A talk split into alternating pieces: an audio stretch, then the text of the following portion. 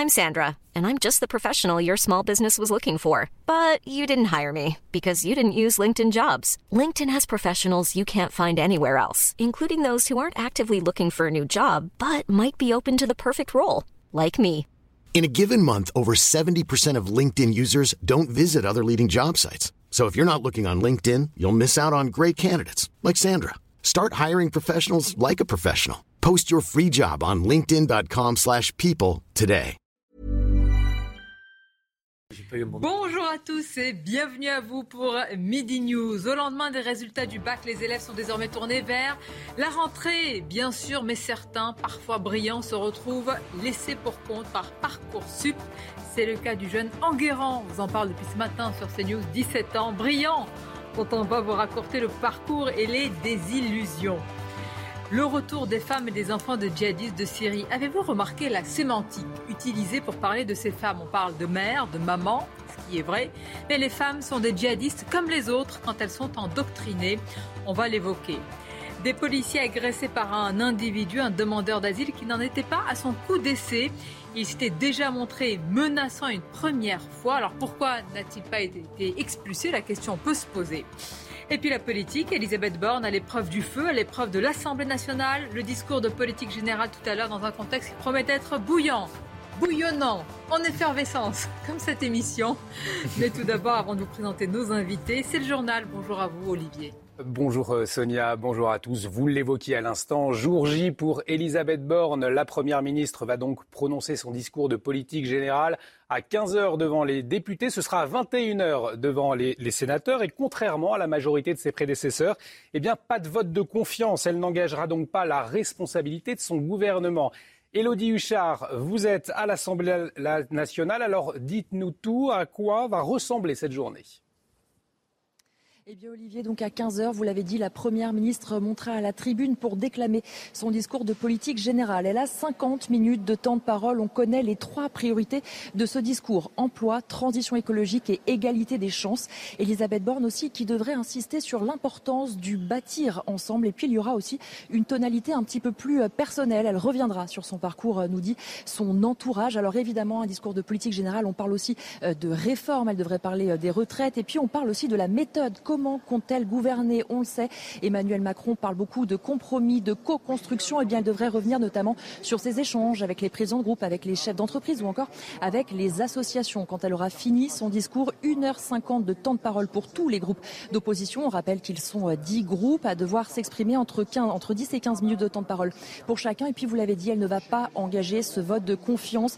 Et Emmanuel Macron aurait voulu qu'elle prenne son risque, mais les calculs ont été jugés beaucoup trop risqués pour Elisabeth Borne. Ça fait 20 ans que ça n'était pas arrivé depuis Pierre Bérégovoy. On le rappelle, ce vote de confiance, certes, c'est une tradition, mais ça n'est pas une obligation. Et puis un mot de la motion censure déposée par la NUPS pour tenter de renverser le gouvernement. Une motion de censure qui n'a aucune chance d'être adoptée puisque ni le Rassemblement national ni les Républicains ne vont s'y associer. La motion de censure sera déposée aujourd'hui à 14h30. Elle sera votée dans les 48 à 72 heures, donc vendredi ou plus probablement lundi prochain. Merci beaucoup Elodie pour toutes ces précisions. Elodie Huchard avec Florian Paume en direct depuis l'Assemblée nationale.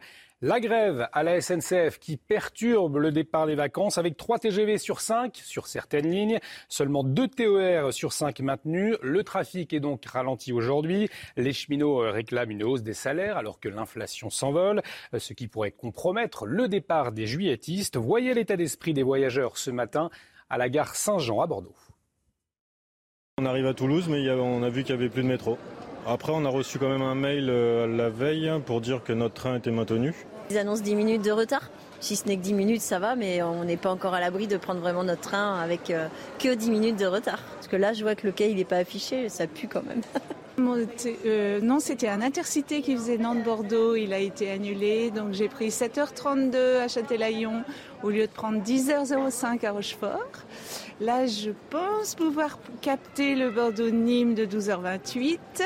Mais par contre, le Nîmes-Avignon, je n'ai rien vu de toute la journée comme TER pour rejoindre Avignon depuis Nîmes. Et puis, j'ai pas été prévenue pour tous les trains, donc ça, c'est dommage en fait.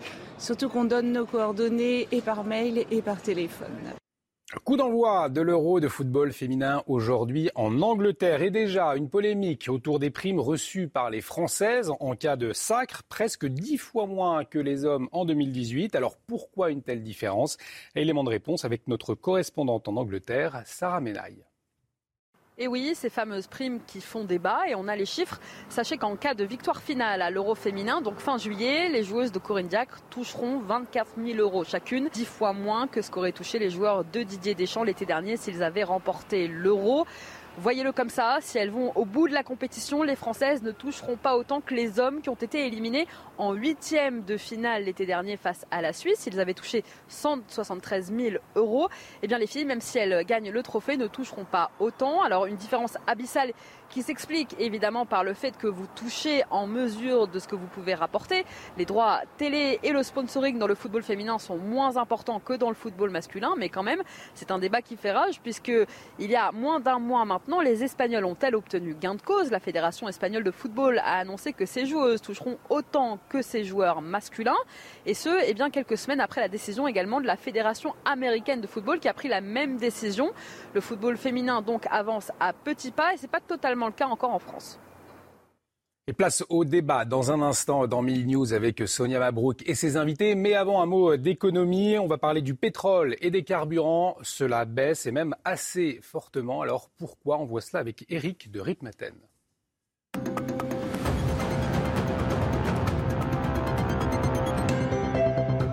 Effectivement, ça baisse fortement et ça mérite de le signaler parce que le baril aux États-Unis est passé sous les 100 dollars. Et c'est quand même un seuil 100 dollars. En Europe, si vous voulez, le baril de la mer du Nord, lui, est à 104 dollars. Il a donc beaucoup baissé aussi. Mais il ne faut pas oublier qu'au mois de mars, il cotait 130 dollars. Donc vous voyez, ça fait une vraie chute très importante. Et si on regarde juste une semaine, on est à moins 9% concernant euh, les cours du pétrole. Vous le voyez, moins 9% en l'espace euh, d'une semaine. Alors, pourquoi cela? Ça pourrait être une bonne nouvelle. Mais en fait, c'est parce que les États-Unis États-Unis comme l'Europe s'inquiètent d'une possible récession, ou disons plutôt un très fort ralentissement. Hein, les chiffres le montrent. Juste un exemple, les États-Unis tablaient sur une croissance de 5% euh, cette année. eh bien, ça descend maintenant à 2,9 et ça risque encore de s'accélérer à la baisse. Pour les vacanciers en Europe et en France, eh bien, ça, ça va plutôt être une bonne nouvelle parce que les prix ont déjà baissé depuis une semaine, moins 6 centimes pour le gazole et ça devrait continuer grâce à la baisse dont je viens de vous parler. Le samplon 95 pour son prix moyen devrait passer sous la barre des 2 euros, euh, notamment bah, dans les régions et dans les grandes surfaces. Voilà, donc à suivre, mais le pétrole se détend aujourd'hui.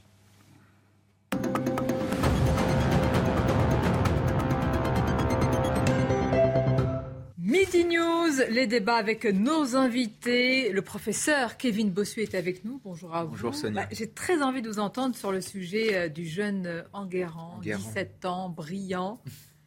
Et je me demande, c'est la, la, remarque m'a été inspirée par Elisabeth Lévy, que si ce jeune homme s'appelait Kevin.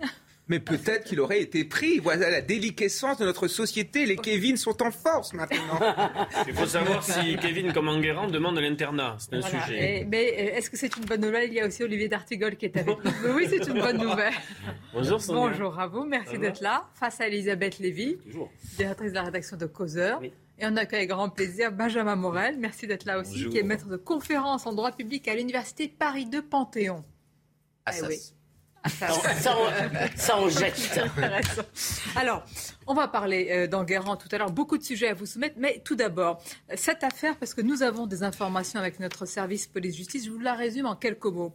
Ce sont des policiers qui ont été agressés par un individu. Il se trouve qu'il est demandeur d'asile mais il n'en était pas à son coup d'essai. Il avait déjà été très menaçant avec euh, des policiers il y a quelques mois. Ensuite, il y a eu une condamnation, il y a eu six mois avec sursis. Depuis, évidemment, il est sorti. Avec il n'est même pas entré, il est, sorti. De nouveau, là, c'est une véritable agression caractérisée euh, avec menace. Donc, on verra comment la justice va traiter ça. On va d'abord écouter Mathieu Vallée à ce sujet. Donc, récidive, cas de demandeur d'asile, Question aussi sur l'expulsion éventuelle. On l'écoute. Et malheureusement, quand la justice ne suit pas et que la réponse pénale n'est pas à la hauteur de ce que en fait commettent les voyous vis-à-vis des policiers, ceux qui incarnent la République, eh ben cette personne a recommencé moins de six semaines après, encore une fois, en s'en prenant des policiers. Sauf que là, on a un policier qui a eu le nez fracturé, qui est arrêté au moins jusqu'au 10 juillet, et on voit bien que quand les voyous qui n'ont pas de papier, qui sont en situation régulière, ou en tout cas qui demandent même l'asile, n'ont pas leur place en France, lorsqu'on s'attaque à ces représentants, lorsqu'on demande l'hospitalité dans un pays et qu'on n'en respecte pas ni les représentants ni la loi, on n'a rien à y faire. Bon, je peux me montrer subversive, c'est même pas de la subversion. Est-ce que ça veut dire que le statut de demandeur d'asile, c'est une sorte de protection de totem? Bah oui, évidemment, puisque dès que vous entrez dans le pays, dire, tant que votre demande n'a pas été rejetée définitivement, vous avez le droit de rester en France. Donc. Quoi que vous fassiez? Euh, en tous les cas, je ne connais pas les détails. Est-ce que la loi vous permet? Je suppose que quand même, quand vous vous rendez coupable d'un méfait, on peut vous enlever même le statut de demandeur, mais c'est même pas sûr. Notre droit s'oppose parfois tellement au bon sens si vous voulez. Et d'ailleurs, c'est intéressant parce que pendant très longtemps, vous, vous dites demandeur d'asile, ce qui est effectivement la bonne euh, euh, caractérisation, mais beaucoup de gens disent réfugiés tout de suite. Et donc, comment? Et or, si vous voulez, le nombre de réfugiés par rapport aux demandeurs d'asile, c'est 20%, je dirais aujourd'hui, les demandes acceptées. Et évidemment, sur les 80%, je dirais qu'il y en a encore 80% qui, vont rester dans notre pays et qui seront régularisés un jour. En vrai, c'est ça qui va se passer. En fait, à chaque fois qu'on est dans ce genre d'affaires, Sonia, on est confronté à notre humanitarisme stupide. Je ne parle pas d'humanité et euh, au, dévoiement du, droit d'asile. Le droit d'asile n'a pas été fait pour accueillir des millions de gens, réfugiés économiques ou, euh, ou autres.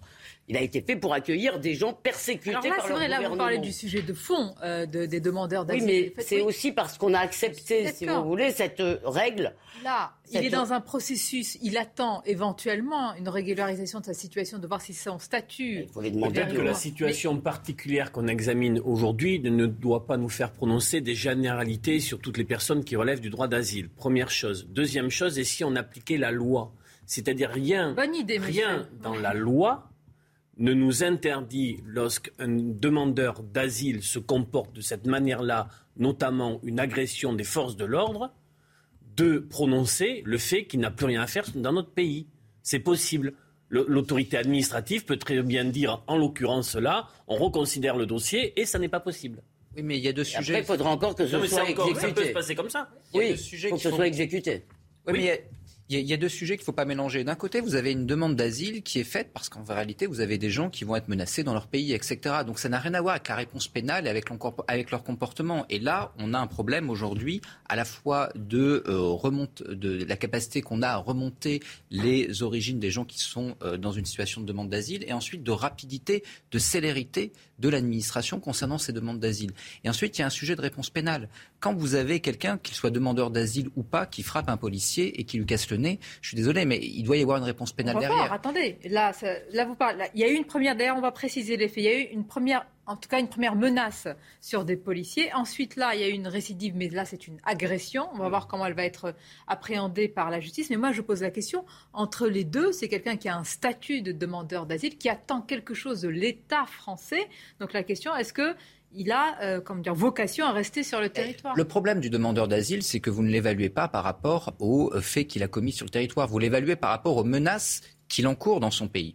Et donc, c'est deux sujets différents. D'un côté, responsabilité pénale, et de l'autre, quels sont les risques réels Vous savez combien c'est la procédure pour évaluer s'il est en, Eh bien, je suis bien d'accord, et c'est le problème. Il y a deux problèmes. Le problème aujourd'hui du traitement des demandes d'asile beaucoup trop longues, et de l'autre côté, la réponse pénale. Kevin Bossuet Oui, non, mais quelqu'un qui a commis quelque chose comme cela n'a plus rien à faire sur notre territoire. Je veux dire, à un moment donné, faut être, faut, enfin, faut, faut être juste en fait. Je veux dire, tout, moi, je suis d'accord avec Elisabeth. Il faut accueillir toute la misère du monde, toute la misère du monde, toute la misère du monde, mais il faut d'abord assurer notre sécurité et consolider nos frontières. La, la, la, demande d'asile, très bien, c'est quelque chose qui existe, mais à partir du moment où la personne ne respecte pas notre loi, c'est dehors, point final, et ça doit être rapide et on ne doit pas discuter là-dessus. Si on veut que l'État se fasse respecter, il faut que l'État impose ses lois à ces gens qui n'ont plus rien à faire sur notre territoire. mais excusez-moi, il y a pardon, il y a un troisième problème, je suis navré, c'est que le droit d'asile, ça a été beaucoup dit, je ne suis pas la seule, par tous les spécialistes de l'immigration,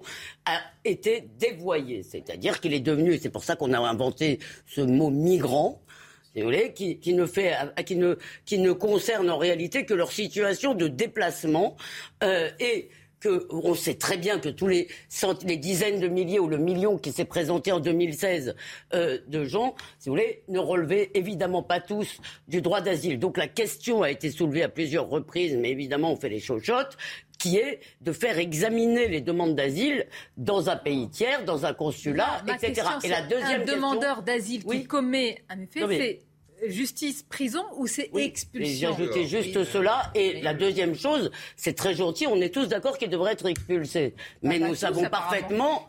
Non, mais nous savons parfaitement que le type va balancer ses papiers, que son gouvernement, il est de quelle nationalité, lui?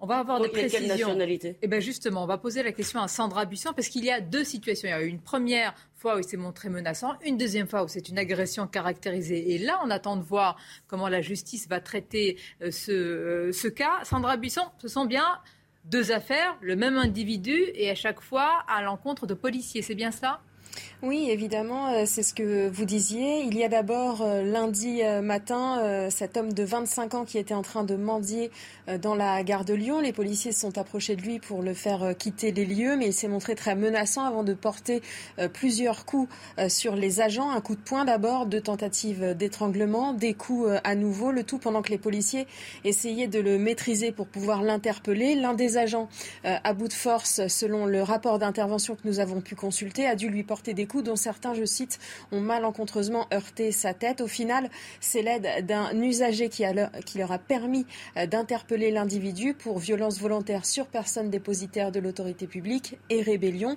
On saura euh, dans la journée ce qu'a décidé euh, la justice pour ces faits. Il faut savoir, vous l'avez dit, qu'il a déjà écopé de six mois de prison avec sursis. C'était la semaine du 17 mai dernier. Ce jour-là, il avait menacé des gens avec un couteau dans la gare de l'Est avant de menacer les policiers qui étaient venus euh, pour le maîtriser. Cet homme né au Nigeria en 97 et qui avait une attestation de demandeur d'asile sur lui leur avait alors crié par deux fois Shoot me, shoot me, tirez-moi dessus. Merci beaucoup Sandra pour toutes ces précisions. Je remercie Sandra parce qu'on n'avait pas tous les éléments de cette affaire. On a attendu évidemment d'avoir euh, tous les détails. On va continuer à en parler. Tout d'abord, on rappelle les titres avec vous, cher Audrey, c'est CNews Info. La guerre en Ukraine, les forces russes continuent de progresser dans le Donbass. Les bombardements sont massifs sur Sloviansk. Les habitants de cette ville sont appelés à évacuer face aux intenses bombardements. Mon principal conseil, évacué, a lancé hier soir le gouverneur de la région. Au Royaume-Uni, Boris Johnson, dans une nouvelle tornade politique, deux ministres majeurs de son gouvernement ont démissionné hier soir. Le Premier ministre va devoir se défendre au Parlement lors de la séance hebdomadaire de questions aujourd'hui. Enfin, en tennis, il ne faut jamais enterrer Novak Djokovic, surtout à Wimbledon. Le Serbe était mené 2-7 à 0 contre l'Italien Sinner. L'ancien numéro 1 mondial a renversé le match pour s'imposer en 5-7. Il affrontera en demi-finale le Britannique Cameron Norrie. Et je vous pose la question, comment voulez-vous que les policiers comprennent une telle situation et a fortiori une partie des Français, si ce n'est tous les Français? Pourquoi un demandeur d'asile qui a commis un délit, une agression comme celle-là, caractérisée à l'encontre de fonctionnaires de police qui incarnent l'autorité, ne voit pas sa demande? Je ne sais pas s'il doit être annulé, mais remise en cause, Benjamin Moral. Ça, ça vous choque comme question?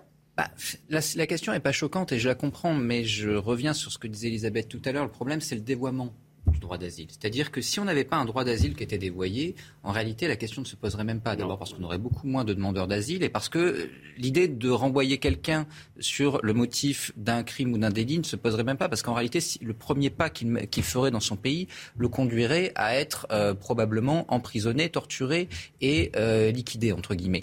Donc, par définition, là, on n'a pas de problème moral. C'est-à-dire qu'il vaut mieux mettre quelqu'un qui est, qui est un délinquant en prison en France que de le renvoyer dans son pays dans de tels cas. Le problème, c'est qu'avec un dévoiement généralisé du droit d'asile, on sait très bien que la plupart aujourd'hui des gens qui sont dans une situation de demande d'asile ne sont pas dans cette situation-là. Et le fait d'avoir commis en effet un crime et un délit serait un motif raisonnable d'expulsion. Donc encore une fois, il faut repenser ce problème aujourd'hui de la demande d'asile. Il faut plus vite traiter la situation et il faut une réponse pénale qui soit adaptée. Par ailleurs, je vous rappelle que la droite a trouvé bon de supprimer ce qu'on appelait la double peine, c'est-à-dire que quand quelqu'un, un étranger, était condamné euh, en France pour un crime... C'est Sarkozy, oui. Oui, absolument. Il était D'abord, il effectuait sa peine, ce qui est tout à fait légitime, et ensuite, dehors. Mais ça pose aussi, parce que là, on parle un peu aussi de façon théorique, je vous l'ai dit tout à l'heure, notre problème, même quand il y a une volonté des autorités, c'est-à-dire que l'expulsion est prononcée, et que tout, que tout est fait, si aucun gouvernement, si le gouvernement refuse de l'accueillir, on fait quoi? Je sais pas, quelqu'un a la réponse? on tente de faire pression sur le gouvernement. Le problème, c'est qu'aujourd'hui, on n'a pas assez de moyens pour faire pression. Donc, en fait, c'est l'impuissance. On les emploie pas. Vous êtes en train de nous dire que même s'il y avait eu une décision euh, d'expulsion, on n'aurait même pas pu euh, justement. Je dis pas qu'on ne peut pas. Je dis qu'en tous les cas, il faudrait mettre des moyens. C'est difficile de l'appliquer. Ouais, bah oui.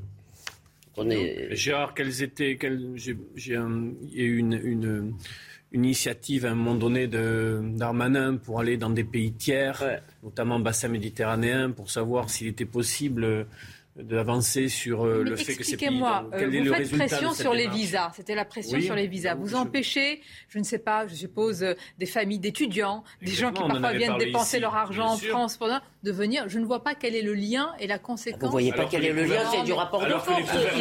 Oui, et on voit, et on voit que ça a beaucoup marché. Non, mais je ne dis pas que ça va marcher, mais on ne peut pas, parce que ce que vous sous-entendez, c'est que c'est Ça n'avait pas marché. Non, ce que vous sous-entendez, non, je ne sais pas. Ce que vous sous-entendez, c'est que c'est injuste. Oui, la vie est injuste.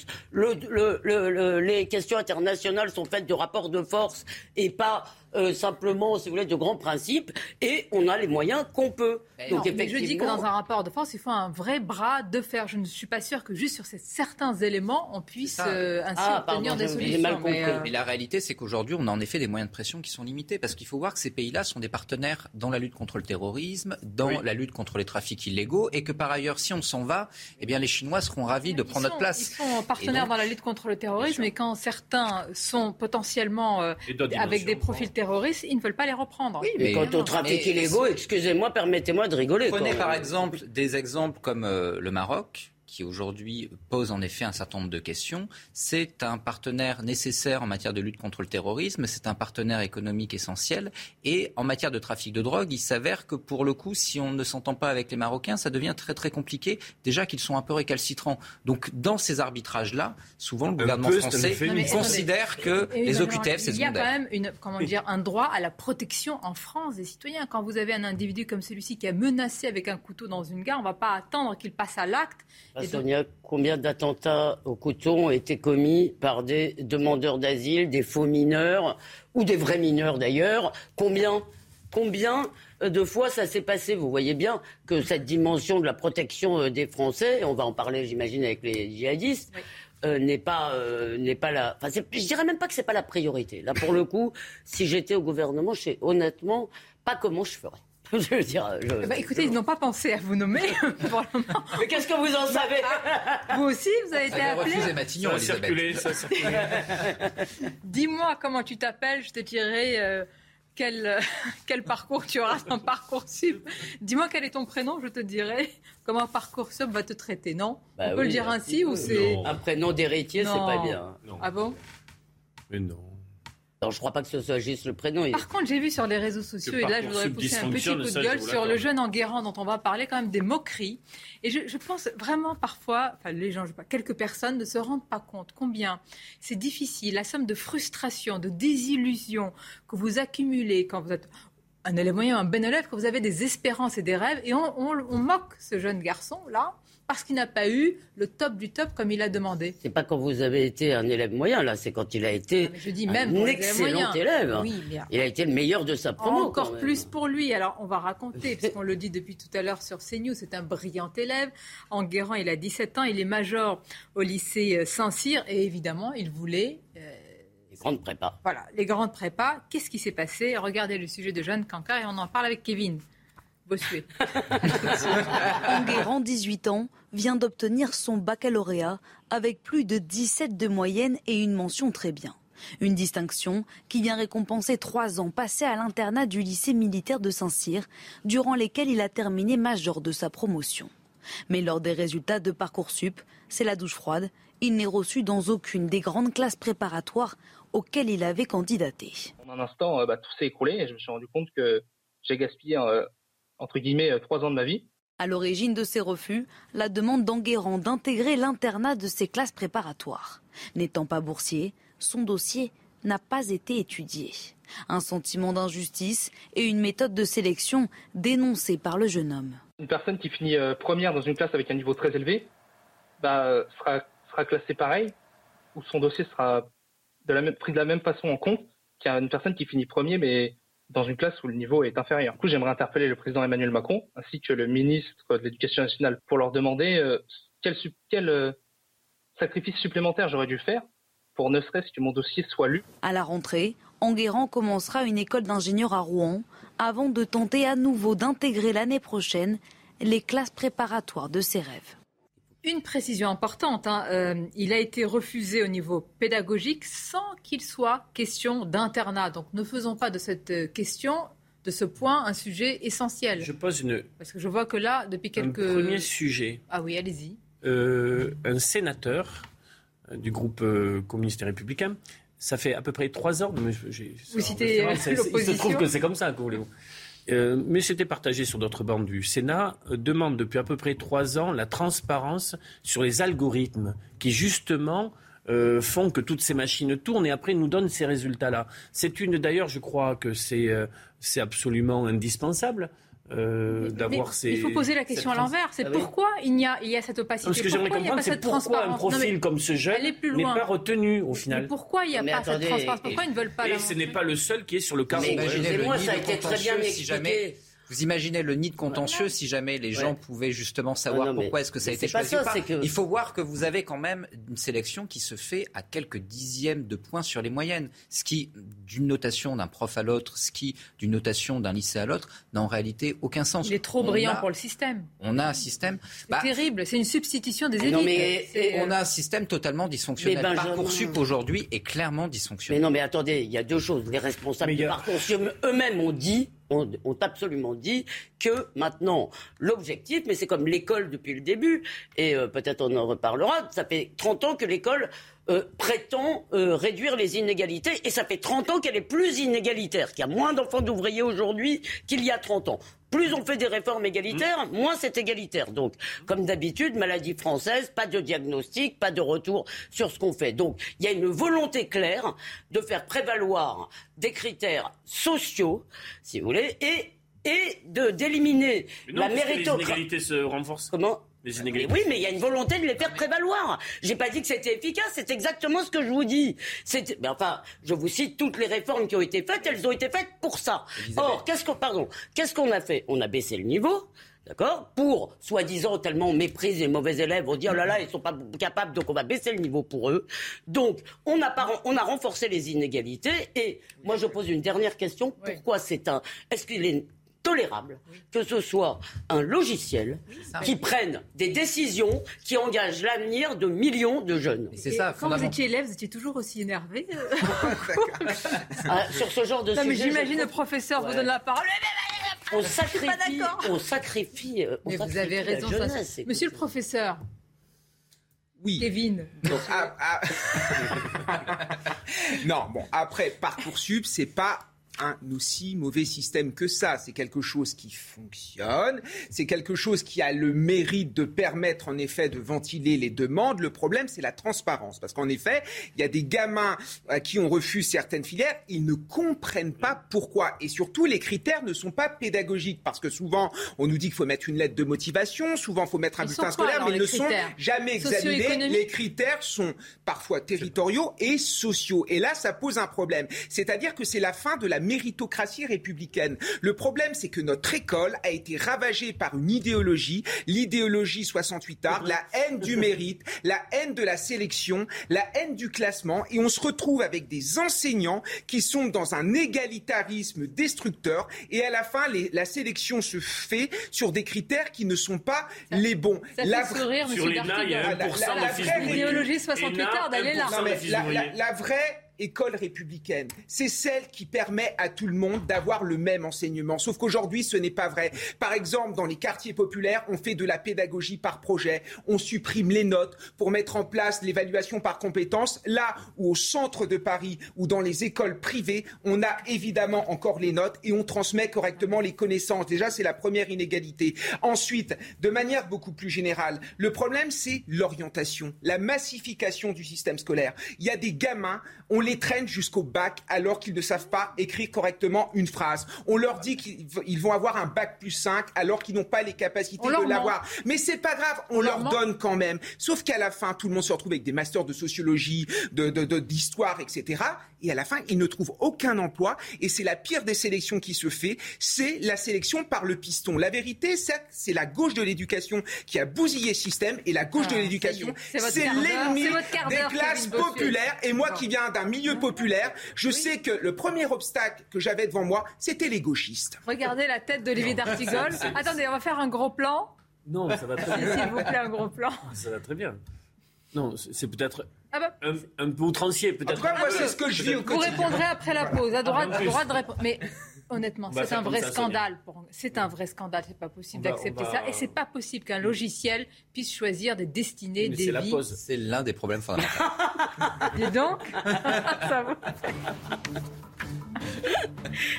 On va continuer à parler de ce scandale autour d'Enguerrand et d'autres, évidemment. Est-ce qu'il s'agit, est-ce qu'on est en train de décourager les meilleurs qui un jour, avec la petite valise, partiront à l'étranger? Est-ce un système de destruction vraiment massif? Et puis, je vous interrogerai sur la notation par rapport à l'évaluation. C'est important. Et oui. Très mal la notation. Ah. Je vous donnerai une note juste après les titres d'Audrey. C'est News Info. L'épidémie de Covid en France, la barre des 200 000 cas a été franchie hier soir. Vous le voyez, plus de 206 nouveaux cas précisément ont été recensés. 17 041 patients sont hospitalisés, 1400, 1004 sont en soins critiques et 51 décès ont été recensés en 24 heures. Le pouvoir d'achat en France, Jean-Luc Mélenchon veut organiser une grande marche contre la vie chère. Elle aurait lieu en septembre. Le leader insoumis a appelé ses partenaires de la NUPS à y participer. Enfin, aux États-Unis, le suspect de la tuerie du 4 juillet inculpé de sept meurtres. Lundi, le jeune homme de 21 ans avait ouvert le feu à Highland Park près de Chicago. S'il était reconnu coupable, il pourrait être condamné à la prison à vie sans possibilité de libération conditionnelle.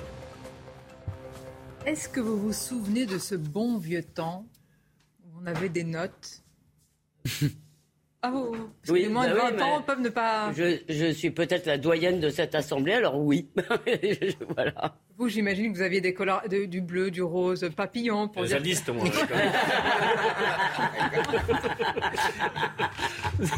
C'est vous. Il catapulte. Il chantait l'international en classe. Les cheveux longs, mais qu'est-ce qui se passe J'ai enseigné à peu près 12 ans. Il y a des photos de cette époque. Et, euh, et euh, j'étais plutôt un, prof sévère, d'après le retour qu'on m'a donné. J'ai constaté une chose, je suis d'accord là-dessus avec euh, Kevin, comme quoi. Euh, on peut se rendre compte de, choses spectaculaires et sidérantes quand on corrige des copies. C'était en tout cas déjà le cas pour moi. Mais le gros sujet, la véritable question, je fais écho à ce qu'a dit Elisabeth, c'est que Aujourd'hui, les inégalités scolaires sont le reflet des inégalités sociales. Elles les reproduisent. Et même, j'ai le sentiment qu'elles les aggravent. Première chose. Deuxième chose, euh, je n'ai pas, ce constat est fait euh, très régulièrement. Depuis 68, il n'y a pas eu que des gauchistes au gouvernement. Les alternances qu'on a vécues sur les 30 dernières années ont fait que ce processus-là n'a pas été, j'ai envie de dire, attaqué par les majorités successives, de droite comme de gauche, pour essayer de, nuancer un peu le propos liminaire de, de, Kevin.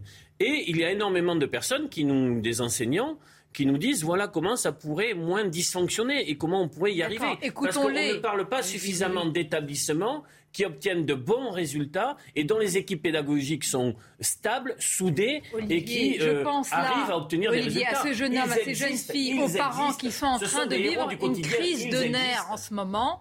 Et parce qu'ils voient qu'on favorise, qu'on comment dire, oui, il y a une forme de substitution. Je suis désolée, il n'y a pas qu'on décourage les, meilleurs. Non, mais qu'on donne des bons élèves. Qu'on donne un soutien. Il y a beaucoup de gens qui l'ont remarqué. Qu'on donne un soutien aux boursiers, ça va dans le sens de plus d'égalité sociale et qu'on ait des prépas talents, etc. C'est des bons dispositifs. Mais le problème, c'est, euh, je dirais, une lâcheté politique qui aujourd'hui est une lâcheté structurelle sur le temps long. Enfin, quand vous avez des gamins qui arrivent au bac, on en parlait hors antenne, voire plus haut jusqu'au master, sans savoir écrire, c'est qu'à un moment, ben, vous avez un politique qui n'a pas osé dire grosso modo, il faut qu'il redouble, il faut qu'il apprenne à lire avant d'avancer. Ça, ça, fait 40 ans qu'il ment. Bien sûr, mais, le problème, si vous voulez, c'est que vous avez d'un côté la pression des parents qui sont tous persuadés d'avoir infanté un surdoué et qui, à partir de là, ne comprennent pas qu'on accepte que leur gamin fasse un ou deux CP, et pour justement qu'il arrive ensuite à aller au bout. Vous avez ensuite des gamins qui ont l'impression que eh bien, tout leur est dû, et lorsqu'ils arrivent au niveau master, qui ne savent pas écrire, et qu'on leur dit, ben, euh,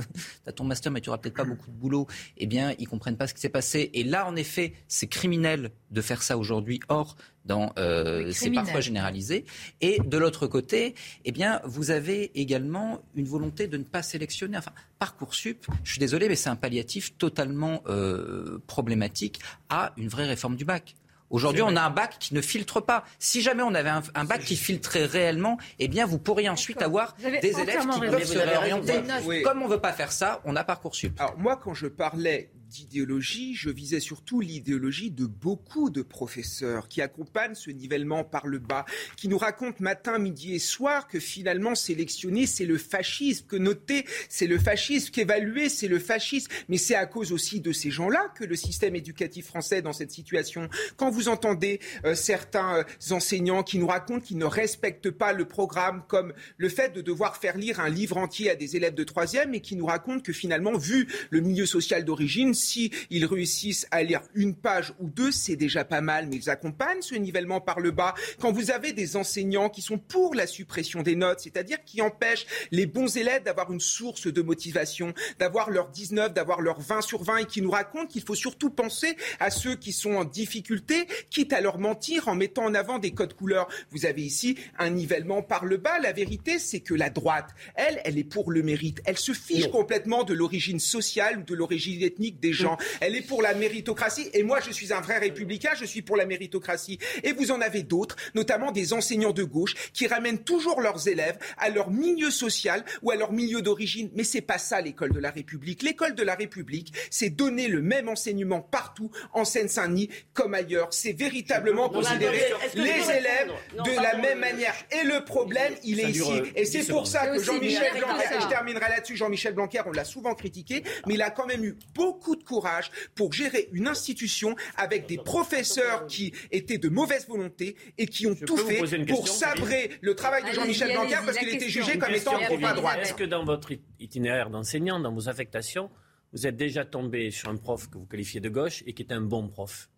Mais ça arrive. Mais simplement, je ne suis pas là en train de faire le procès de, mes collègues qui sont de, gauche. Oui.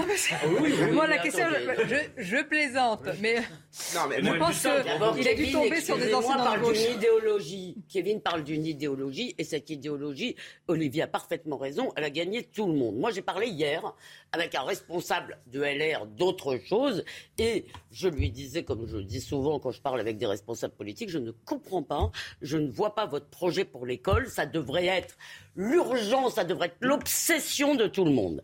D'accord Et il me dit Ah oui, mais on va commencer par l'autonomie des États. Je lui dis Mais c'est pas ça le problème. Et pourquoi? Parce qu'ils ont tellement peur. Attends, pardon. ils ont tellement peur du mammouth, ils ont tellement peur des grèves, ils ont tellement peur de tout ça. Pardon, juste un mot. Il y a aussi une autre chose qui s'ajoute à ça. Rappelez-vous ce livre complètement fantasmatique, vous voulez, de deux sociologues euh, qui nous ont expliqué, ça s'appelait le niveau monte. Or, aujourd'hui, si vous voulez, plus personne ne peut raconter cette parabole. Là, quand on voit les copies, on a envie de pleurer. Parce que des, enfants ou des jeunes qui n'ont pas les mots pour exprimer euh, quoi que ce soit ne peuvent pas penser. Donc, et pendant des années, on se faisait traiter de facho à chaque fois qu'on disait non, le niveau baisse. Comme d'habitude. Ce que je voulais vous dire, c'est ah, que le, déni, le déni dans cette matière est terrible. Attendez, j'ai une question. Est-ce que vous actez du fait qu'aujourd'hui, des élèves brillants, euh, comment dire, n'obtiennent pas ce qu'ils veulent parce que parce que des boursiers sont euh, d'abord favorisés ou pas Moi, j'aimerais savoir est-ce que c'est vraiment le cas. Euh, on n'est pas dans la question, je ne sais pas. Non, c'est pas si évident. C'est-à-dire que encore une fois, euh, là, on est on est face à un cas singulier, mais en règle générale, vous avez vous avez tout de même, on l'a dit tout à l'heure, une reproduction sociale des inégalités qui fait que c'est pas vraiment les entre guillemets le, le, sur la surabondance de boursiers qui pose un problème fondamental. Je voudrais revenir sur ce que disait. Je crois qu'on a une bataille de retard en pointant d'un côté le mammouth, de l'autre les profs. Le vrai problème aujourd'hui, notamment en élémentaire et au collège, c'est les parents.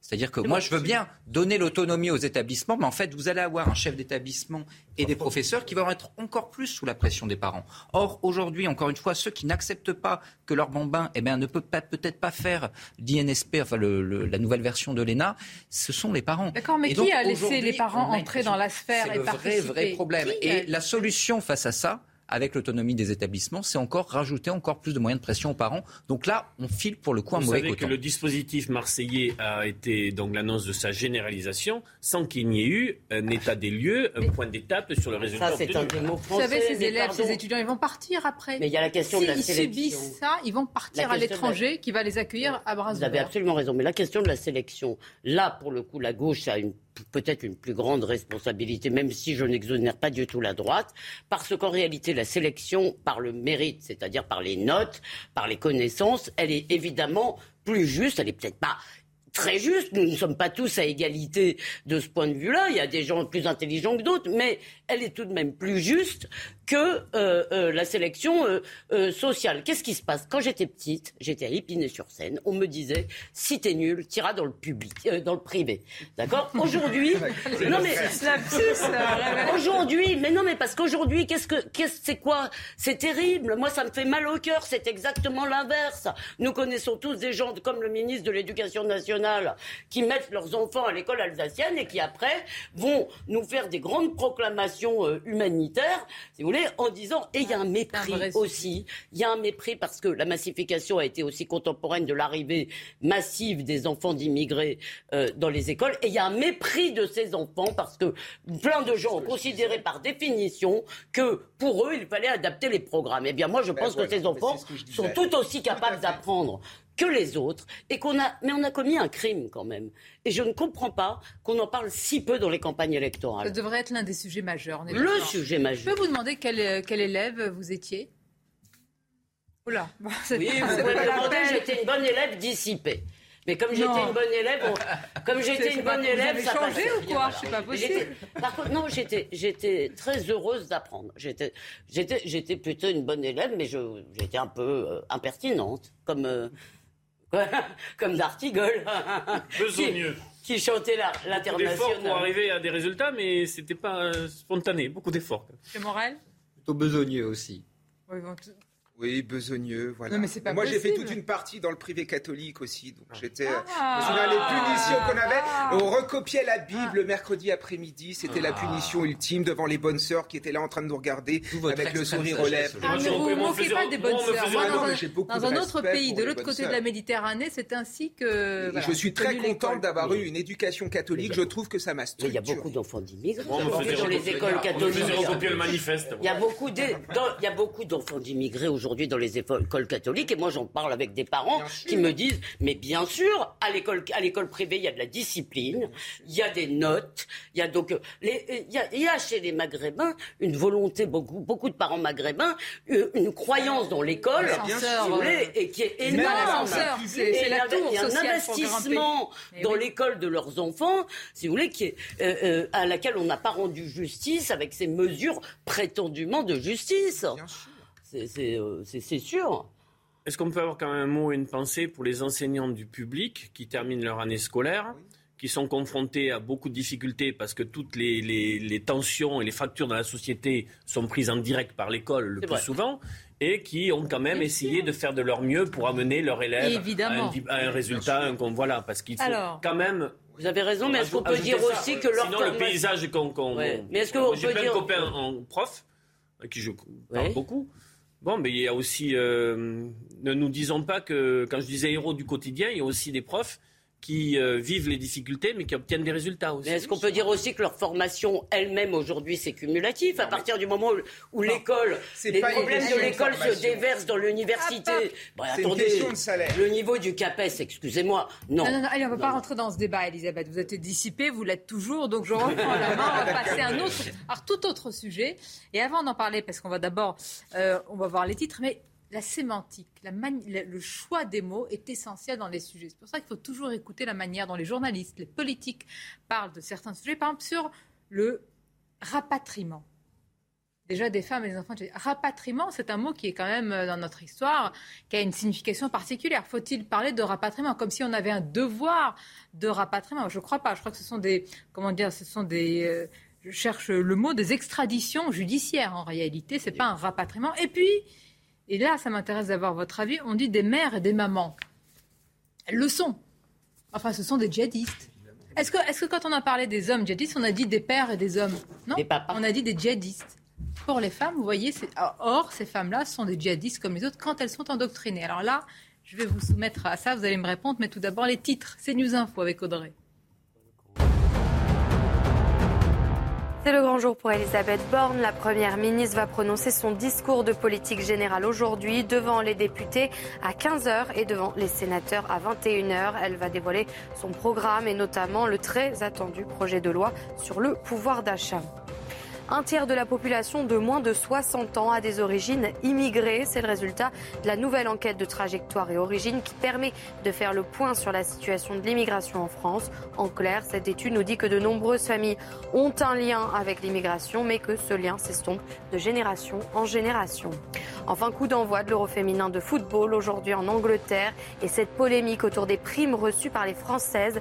Elles recevront 24 000 euros chacune. C'est presque 12 fois moins que les hommes. À titre de comparaison, l'année dernière, pendant l'Euro, les joueurs français ont été éliminés en huitième de finale. Ils ont perçu 173 000 euros de primes. Alors là, j'allais vous soumettre, on va, parler du retour euh, des, djihadistes, mais Audrey vient d'évoquer, euh, je remercie Audrey, euh, cette, enfin, cette étude de, de l'INSEE, je pense que, que, que vous l'avez vue, sur la population immigrée. Donc, euh, l'INSEE qui, qui détaille les, statistiques pour chacun des départements. Je ne vais pas vous faire tous les départements, mais un tiers donc de la population qui serait d'origine immigrée. Ça vous surprend Ça vous surprend pas? Non. Le problème, c'est pas l'origine. Le problème, c'est la, culturation. L'assimilation. Le problème, c'est l'assimilation. Le problème, c'est est-ce que de génération en génération, ils sont plus français? Ce qu'on constate chez beaucoup, c'est qu'ils le sont moins. Alors voilà.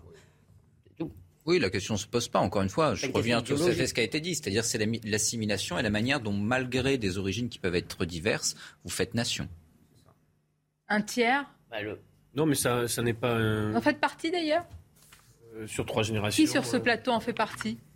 Bah, oui, moi j'ai compris. Moi, non, mais moi, que le téléspectateur dire, Vous voulez dire moi Ah, vous aussi bah, euh, Enfin, les juifs algériens étaient français, mais depuis oui, c'est pas non plus, ça fait pas non plus mille générations, c'est depuis 1871.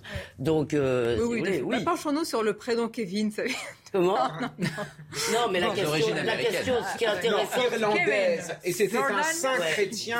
Ce qui est intéressant, c'est qu'à partir je vois du que vous nombre, organisez, façon. Ouais, ce qui est intéressant, c'est qu'à partir du nombre, si vous voulez que personne ne veut voir, et on nous explique toujours que ça n'existe pas, plus vous avez un grand nombre, plus l'assimilation est compliquée parce qu'elle est moins nécessaire.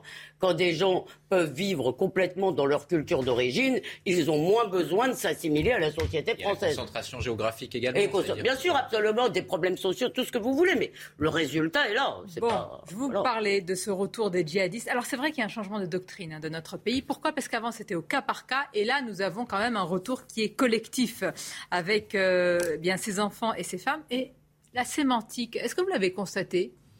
Oui? Bien sûr. Il y a une volonté. Je aller écouter de certains journaux, nous-mêmes d'ailleurs, pour les djihadistes hommes, on dit djihadistes, pour les femmes, on dit des mamans ou des on parle mères. De, on parle de maman, on parle d'enfants, j'ai même entendu ah, parler de bébés. On essaye de ramener. Oui, mais on essaye de ramener ce sujet dans la sphère de la morale, même dans la moraline, pour essayer de, que nous nous apitoyions sur le sort de ces gens. Et en nous disant que finalement, la France aurait un devoir moral de les protéger. Mais je suis désolé, si ces enfants, si ces femmes sont dans cette situation, ce n'est pas de la faute de la France. C'est de la faute. Oui, mais peut-être, mais c'est de la faute de ces parents qui ont quitté le sol français pour se vendre à l'ennemi, qui ont souvent déchiré leur passeport et qui ont mis en danger leurs enfants ça, c'est vrai. Hein. Voilà, c'est quand même ça la réalité. Vous parlez d'un des profils, Émilie Conning tout à l'heure. On, cesse le cas par cas, alors que le cas par cas, c'était quand même le fait d'instruire des, des profils, des itinéraires. Des, bon, c'était mieux. Première chose, moi je distinguerai toujours les enfants et voilà, il y a une distinction à avoir euh, concernant le traitement des enfants. Je pense très juste qu'ils puissent euh, revenir et qu'on puisse. Euh, Mais alors vous me direz, je ne sais pas si vous avez des enfants, l'action ne se pose pas. Si vous acceptez un enfant djihadistes dans la classe de votre enfant oui, mais déjà, non, mais il faut se poser les questions concrètement. Plus bien... sans une oui, mais... directe dans. Oui, mais Olivier, c'est ça la question. C'est qu'ils viennent, ils passent de famille d'accueil en famille d'accueil. Immersion directe, sèche, dans, un, dans une école. Parfois, ces enfants ont vu des horreurs et même on les a obligés à accomplir des horreurs. Est-ce que vous les mettez dans la classe de votre enfant? Non, non, mais il faut un accompagnement. Ce que je veux vous dire, c'est quand ils arrivent, il faut on sait encore faire ça. Il faut un accompagnement au plus près avec des psychologues. Première. Non, mais je pense qu'on peut le faire au cas par cas. On peut ne pas simplement dire à ses enfants, on les met dans le scolaire. Je termine. Et concernant les femmes, les femmes djihadistes, porteuses d'une idéologie euh, de crime, qui d'ailleurs, sur certains témoignages, étaient encore plus féroces sur certains moments euh, que leurs condisciples hommes. Ah bon Je croyais que les femmes étaient plus douces. Bon, enfin, on peut en, en, sourire. Là, je, ne, je trouve qu'en effet, l'approche sémantique pour adoucir tout ça n'est pas acceptable. Oui, pourquoi? Parce que les femmes, les mères, ont une circonstance non pas atteignante, mais aggravante, parce qu'elles ont joué de courroie, enfin, elles ont été des courroies de transmission et d'influence pour attirer soit le, beau-frère, les enfants encore plus, etc. bien sûr. c'est pour, ça qu'il faut bien distinguer le cas des gamins et le cas des, des mères. C'est-à-dire, les enfants, je rejoins tout à fait ce qui a été dit. Alors, on peut peut-être avoir de difficultés pour les intégrer, mais ils n'ont pas, pas fait le choix d'être là-bas. Ils sont citoyens français et leur situation ne va pas s'arranger s'ils restent dans ces camps. Donc, à partir de là, il faut les rapatrier et mettre en place. On parle quand même de 35 gamins. Je suis d'accord, c'est l'humanité. Mais je vais vous opposer. C'est pas une histoire de, simplement de François Molins, qui a été magistrat euh, la lutte antiterroriste, il avait dit, il a dit cette phrase il y a quelques années ce sont des bombes à retardement mais on parle, on parle, de, on parle de 35 gamins, et on parle de 35 gamins qu'on est capable de suivre, que l'on connaît. Et donc, à partir de là, encore une fois, ils n'ont rien commis d'illégal, etc. Oui, oui, bien sûr, vous avez 35 personnes que vous identifiez. le problème, le problème c'est d'arriver... Elisabeth, je ne vous coupe pas, vous ne me coupez pas. Le problème avec le terrorisme, c'est d'identifier les gens qui sont potentiellement aptes à passer à l'action. Eux, on les connaît. Et donc, à partir de là, vous pouvez les faire évaluer dans le temps, etc. Je vais vous citer celui qui a pardonnez-moi, égorgé le père Hamel, il avait un bracelet. Au mais, mais rendez-vous compte qu'on est que vous ayez des délinquants, que vous ayez des délinquants de droit commun qui ensuite ne sont pas identifiés, c'est une autre situation. Mais là, on parle de 35 enfants qui n'ont rien commis d'illégal, 35 enfants qui sont citoyens français et qui sont dans un milieu extrêmement dangereux à l'étranger. Je suis désolé d'abord d'un point de vue légal, on est contraint au regard du droit international de les rapatrier. Pour les mères, c'est tout à fait différent. On va en parler. elles ont fait le choix de cette radicalité-là. Et l'idée que, grosso modo, il faut les rapatrier parce qu'on rapatrierait les enfants est absurde parce que, justement, elles sont un facteur de radicalisation de ces gamins. Donc, aujourd'hui, en effet, vous avez une confusion des deux sujets et confondre ces deux sujets m'apparaît extrêmement dangereux, justement parce que c'est une raison pour laquelle on ramène les mères. Alors, pardon, mais le terme enfant me semble aussi euh, un peu global pour tout. Non, non, c'est des mineurs. Mais il y en a qui ont 17 ans. Excusez-moi, à 17 ans, on n'est plus un enfant. mais ils sont non, mais pardon, Benjamin, vous venez de me demander. Vous venez de me demander de vous laisser finir. Alors laissez-moi commencer. Elisabeth. non, mais vous à quel âge Je vais y répondre. Je vais y répondre. Le fait qu'il ne soit pas coupable, ça ne me suffit pas. Il y a dans le monde entier des enfants qui ne sont coupables de rien, qui souffrent et que vous n'allez pas sauver. Je suis navré, c'est triste. Mais, à un moment, pardon, je finis. À un moment, non mais, à un moment, euh, c'est comme ça. On ne peut pas faire régner la justice dans le monde.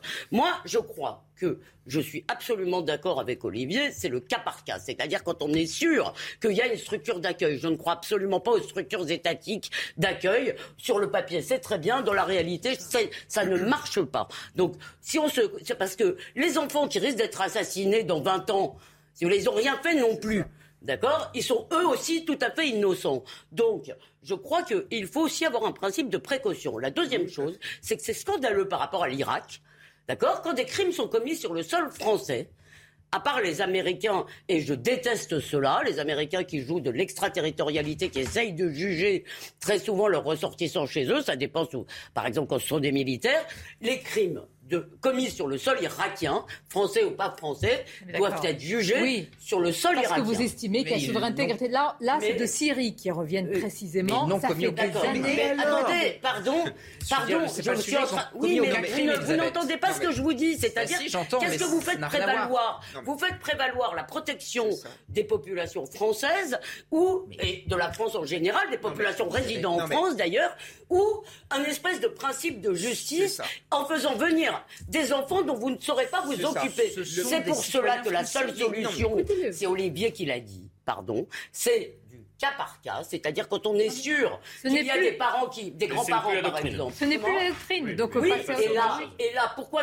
pourquoi change-t-on de doctrine après les élections? Est-ce que les Français n'ont quand même pas le droit de se prononcer sur ce genre de choses? C'est bon, c'est un sujet important. On va marquer une pause, on va en parler. Moi, je pose la question de l'après. Une fois que ces djihadistes, là, en l'occurrence femmes ou hommes, sont judiciarisés, est-ce que vous savez ce qui se passe? Est-ce que vous savez combien euh, la peine de prison est fixée pour ces, pour ces personnes-là? Je pense qu'on peut prouver qu'ils ont fait. Ah Bravo. Prouver ce qu'ils ont fait sur place dans un pays où nous n'étions, enfin, nous étions évidemment par euh, des services de renseignement, mais c'est très difficile et parfois, eh bien, ils arrivent à avoir des peines de 6 à 7 ans et donc ils peuvent sortir à un âge tout à fait, je veux dire, à 40 ans, 50 ans. Donc la question ensuite, c'est de. C'est pour ça que là, je rejoins Elisabeth. Les ah. crimes commis là-bas doivent être punis là-bas. Bah alors dans ce cas-là, il faut non, pas. mais c'est des corps. Mais on parle pas des enfants du coup. On parle pas des enfants qui n'ont rien commis. qui gardent les corps, ils n'ont pas les, les bons. L'instabilité politique là-bas fait que c'est pas Une possible. Une courte pause et, on se retrouve. Elle est compliquée. Beaucoup de débats enflammés. une question importante. Principe d'humanité ou principe de réalité, même de lucidité? Sur le retour, certains disent le rapatriement des familles de djihadistes. On parle d'enfants et de mères, en tous les cas de, djihadistes aussi. On entendra tout à l'heure quelques réactions, mais tout d'abord, c'est le journal. Rebonjour, cher Olivier. Rebonjour, Sonia. Bonjour à tous. Et on va démarrer avec la grève SNCF qui perturbe le départ en vacances. Je vous le rappelle, les cheminots réclament une hausse de salaire face à l'inflation euh, galopante et seulement 3 TGV sur 5 sur certaines lignes. Le trafic est donc ralenti et la galère pour les usagers. Voyez ce reportage Gare de Lyon à Paris de Solène Boulan et de Mathilde Ibanez. On a mis une heure et demie pour arriver jusqu'ici. Une galère, on a failli le rater. Une grève de train qui perturbe déjà le début des vacances pour ces Français. La SNCF l'avait annoncé. Aujourd'hui, c'est une journée noire. Conséquence, des trains annulés, les usagers sont obligés de trouver des solutions. Je devrais aller à Perpignan, mais mon train s'arrête à Narbonne. Et je suis obligé de prendre un Uber à 150 euros. On pouvait prendre un train pour Narbonne, qui n'allait pas plus loin, mais qu'on n'avait pas de place assise. Donc c'était ça ou c'était rien. Et demain, les trains étaient complets aussi. Et demain matin, on prend le train de Narbonne vers Perpignan. Ça nous coûte 130 balles en plus. Quatre syndicats ont appelé à ce mouvement de grève. Ils réclament des hausses de salaire, dénoncent des tâches qui s'accumulent et une grille de rémunération bloquée depuis de nombreuses années. Un mouvement de grève plus ou moins compris par ces Français. Ils font très souvent grève, c'est un peu dommage. Il y a des gens qui auraient la possibilité de faire grève, qui aimeraient faire grève et qui ne le font pas. Je suis un peu partagé. Bon, il faut bien se faire entendre de temps en temps, mais bon, après, ça embête tout le monde. C'est fait pour, peut-être, je sais pas. Face à la grève, la direction de la SNCF a prévu une table ronde avec les syndicats aujourd'hui. Jour J pour Elisabeth Borne. Elle va donc prononcer son discours de politique générale à 15h devant les députés. Ce sera à 21h euh, devant les sénateurs. Élodie Huchard, vous êtes à l'Assemblée nationale. Et contrairement à la majorité de ses prédécesseurs, pas de vote de confiance pour Elisabeth Borne. Non, et pourtant Emmanuel Macron aurait voulu qu'Elisabeth Borne prenne son risque et sollicite ce vote de confiance. Il y a eu un petit peu de suspense autour de tout ça. Finalement, en accord entre Matignon et l'Élysée, il n'y aura donc pas de vote de confiance. Et ce, pour plusieurs raisons. La première, elle est évidente et vous la connaissez désormais. Vous le savez, ici, à l'Assemblée nationale, le gouvernement n'a qu'une majorité relative, 250 sièges au lieu de la majorité absolue, 289 sièges. Tout le week-end, Elisabeth Borne a tenté de compter, voir si elle pouvait récupérer euh, des voix, parfois à gauche, parfois à droite. Mais le compte n'y est pas et très clairement, les calculs étaient trop risqués pour la Première ministre. Autre raison, 21 membres du gouvernement étaient jusque-là députés. Ils ont remporté les élections législatives et leur suppléance, et la règle, ne peut pas encore siéger ici au Palais Bourbon. C'est donc autant de voix que de moins pour le gouvernement. Et puis une raison peut-être plus politique, plus stratégique. On sait, le Rassemblement national explique qu'il veut être constructif, qu'il ne veut pas tout bloquer. Et le risque pour Elisabeth Borne, c'était que le groupe du Rassemblement national s'abstienne et que donc elle puisse emporter cette confiance grâce à l'abstention du Rassemblement et donc évidemment, ça n'est pas le message que va envoyer la Première ministre que de pouvoir gagner une confiance grâce au Rassemblement national. Donc pas de vote de confiance, mais une motion de censure qui sera déposée à 14h30 par la NUPS. Aucune chance que cette motion de censure ne soit adoptée puisque ni le Rassemblement national ni les Républicains ne vont la voter. Mais en tout cas, ça permet à l'extrême gauche et à la gauche de cet hémicycle de mettre un petit peu la pression sur le gouvernement beaucoup Elodie pour toutes ces précisions. Elodie Huchard en direct de l'Assemblée nationale avec Florian Pau. Mais dans un instant, retour du débat dans Midi News avec Sonia Mabrouk et ses invités. Mais avant, du sport, du football avec Igor Tudor, le nouvel entraîneur de l'Olympique de Marseille, présenté hier à la presse. Regardez votre programme avec Sector, montre connectée pour hommes. Sector, no limits.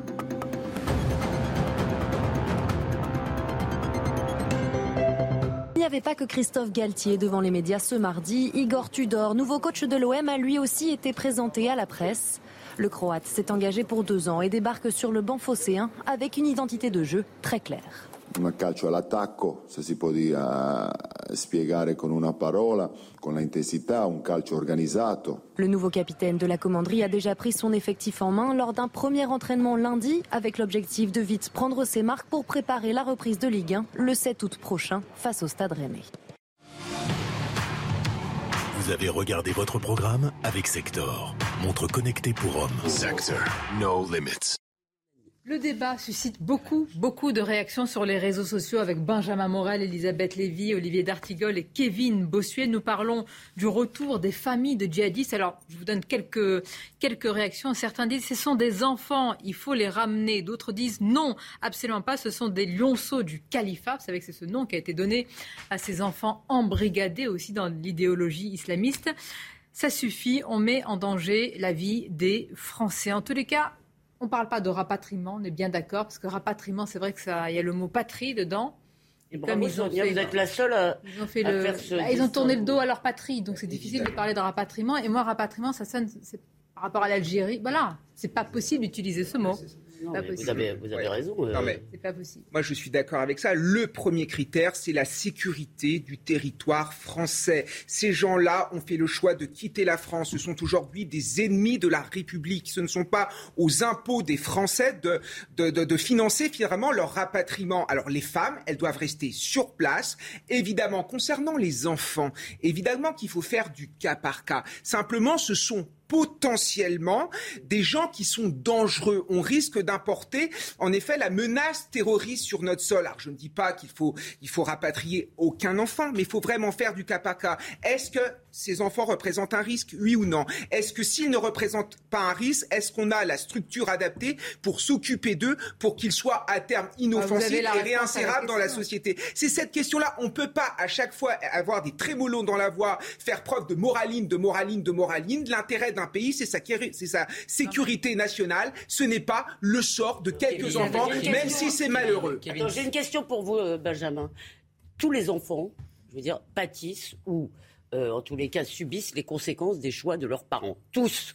D'accord? Nous tous, je veux dire, nous sommes aussi le produit des choix de nos parents.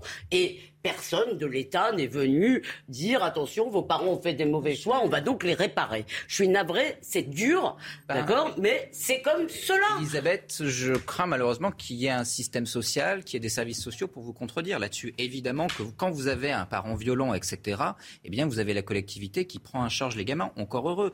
Quant à cette situation-là, enfin, je veux dire, on parle de 35 enfants. On parle de 35 enfants qui sont dans des situations de traumatisme profond, qui ont vécu l'enfer et qui peut-être, en effet, pour certains, peuvent demain représenter des bombes. On est une puissance industrielle, euh, on est une puissance économique mondiale, on doit pouvoir traiter entre guillemets, qu'on- 35 qu'on reste, gamins. ouais. Je veux dire, si vous aviez 350 000 enfants qui, je rappelle, sont citoyens français et n'ont commis aucun crime ni délit a priori, si on en avait 350 000, on pourrait se poser la question. On parle de 35. Le nombre, pourquoi il ne compte pas ici? Parce que malheureusement, malheureusement, même pour des attentats de masse, il suffit d'un Oui, mais vous pouvez Voilà. les encadrer, Sonia. Je ne dis pas Mais on ça. le fera Alors, pas. On le fera pas. Mais on ne le fera On n'a déjà pas les moyens d'encadrer les enfants qui ne vont pas bien aujourd'hui sur notre territoire. Enfin voilà, Encore Enfin, une c'est- fois, c'est quand même la on ne- réalité. on ne le fera pas, on peut le faire. On a encore une fois que 35 enfants. Enfin, je veux dire, Demain, on aura quand même j'essaie de poser des questions. Elisabeth, Si vous décidez que c'est une règle de rapatrier les enfants, d'abord, encore une fois, je pense que le terme enfant ne s'applique pas à tous, parce que c'est pas la même chose. Un bébé, d'accord, mineur pour et certains. Et euh, euh, un adolescent de... Vont- Pardon, mais écoutez, vous n'arrêtez pas de me demander de, de, de vous laisser parler. Alors laissez-moi finir une phrase. il vous interpelle. Donc, C'est oui, des mais il m'interpelle à chaque fois au milieu de mes phrases. Demain, on n'en aura pas 35. Parce qu'évidemment, ce ne sont pas les derniers. Encore une fois, la seule solution, c'est celle qu'a dite Olivier, c'est le cas par cas, et de les faire revenir Il y a en un France détail que vous oubliez. qu'il n'y a pas de si je peux me permettre, ces enfants, ils vont grandir. Ils vont grandir ici. À un moment, il faudra leur dire ce qui s'est passé Mm. pour leurs parents. Parce que ces enfants, ils sont souvent orphelins de père. Qui étaient leurs pères? Ce sont des djihadistes qui ont combattu sur le terrain syr- syro-irakien contre la France. Et de- qui a été tué par qui Parfois par la France elle-même, puisqu'il y a eu des neutralisations. Sur... Donc, c'est-à-dire ce sont des enfants à qui on va devoir dire un jour que la France, pays dans lequel ils vivent, eh bien, c'est ce pays-là qui a tué leur Mais je père vous parce que pas- leur père était un ennemi de la France. Ils c'est sont un- élevés dans l'idée que leurs parents ont été maltraités par, par la France. Sonia, je ne vous dis pas que ça n'est pas un pari vertigineux que de faire face à ça, que de, que de les accompagner et pour faire en sorte que ça ne soit pas des bombes à retardement, pour reprendre la formule euh, en effet qui avait été utilisée. Mais euh, quel autre, euh, qu'est-ce qu'on peut faire d'autre que ça? Que de, de- de tout faire pour le réussir? Quel, est l'autre, quel est le plan B à Juste ça écoutons Laurent Nunez. Il est en charge euh, à l'Élysée de la lutte contre le terrorisme et écoutez ce qu'il met en avant en premier. La priorité, c'est évidemment de ramener ces enfants qui sont en situation de détresse. Chaque fois qu'on le peut, nous le faisons. Et puis, euh, nous avons évidemment ramené, euh, comme vous le dites, euh, ces mères parce qu'elles accompagnaient des enfants et elles font évidemment tout l'objet de, l'objet de procédures judiciaires. Mais le critère principal, c'est un critère humanitaire qui fait que ces opérations sont menées, même si, compte tenu de l'instabilité qu'il y a actuellement sur cette zone, le critère sécuritaire également va prendre également de plus en plus d'importance.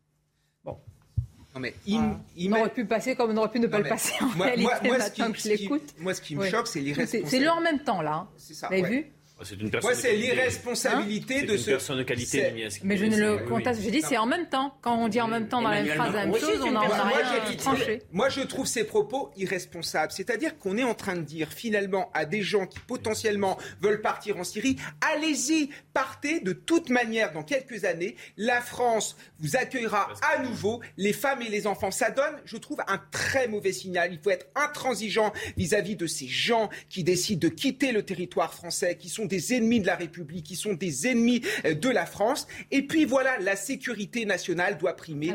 point final. Ça, c'est la question parce que le profil d'Émilie euh, euh, Koenig, il est édifiant quand même. Ça, c'est, en tout cas, elle est soupçonnée d'être la recruteuse de Daesh. C'est elle qui aurait fourni les djihadistes français à l'organisation euh, terroriste. Alors, de la Bretagne à l'État islamique, hein, c'était son parcours.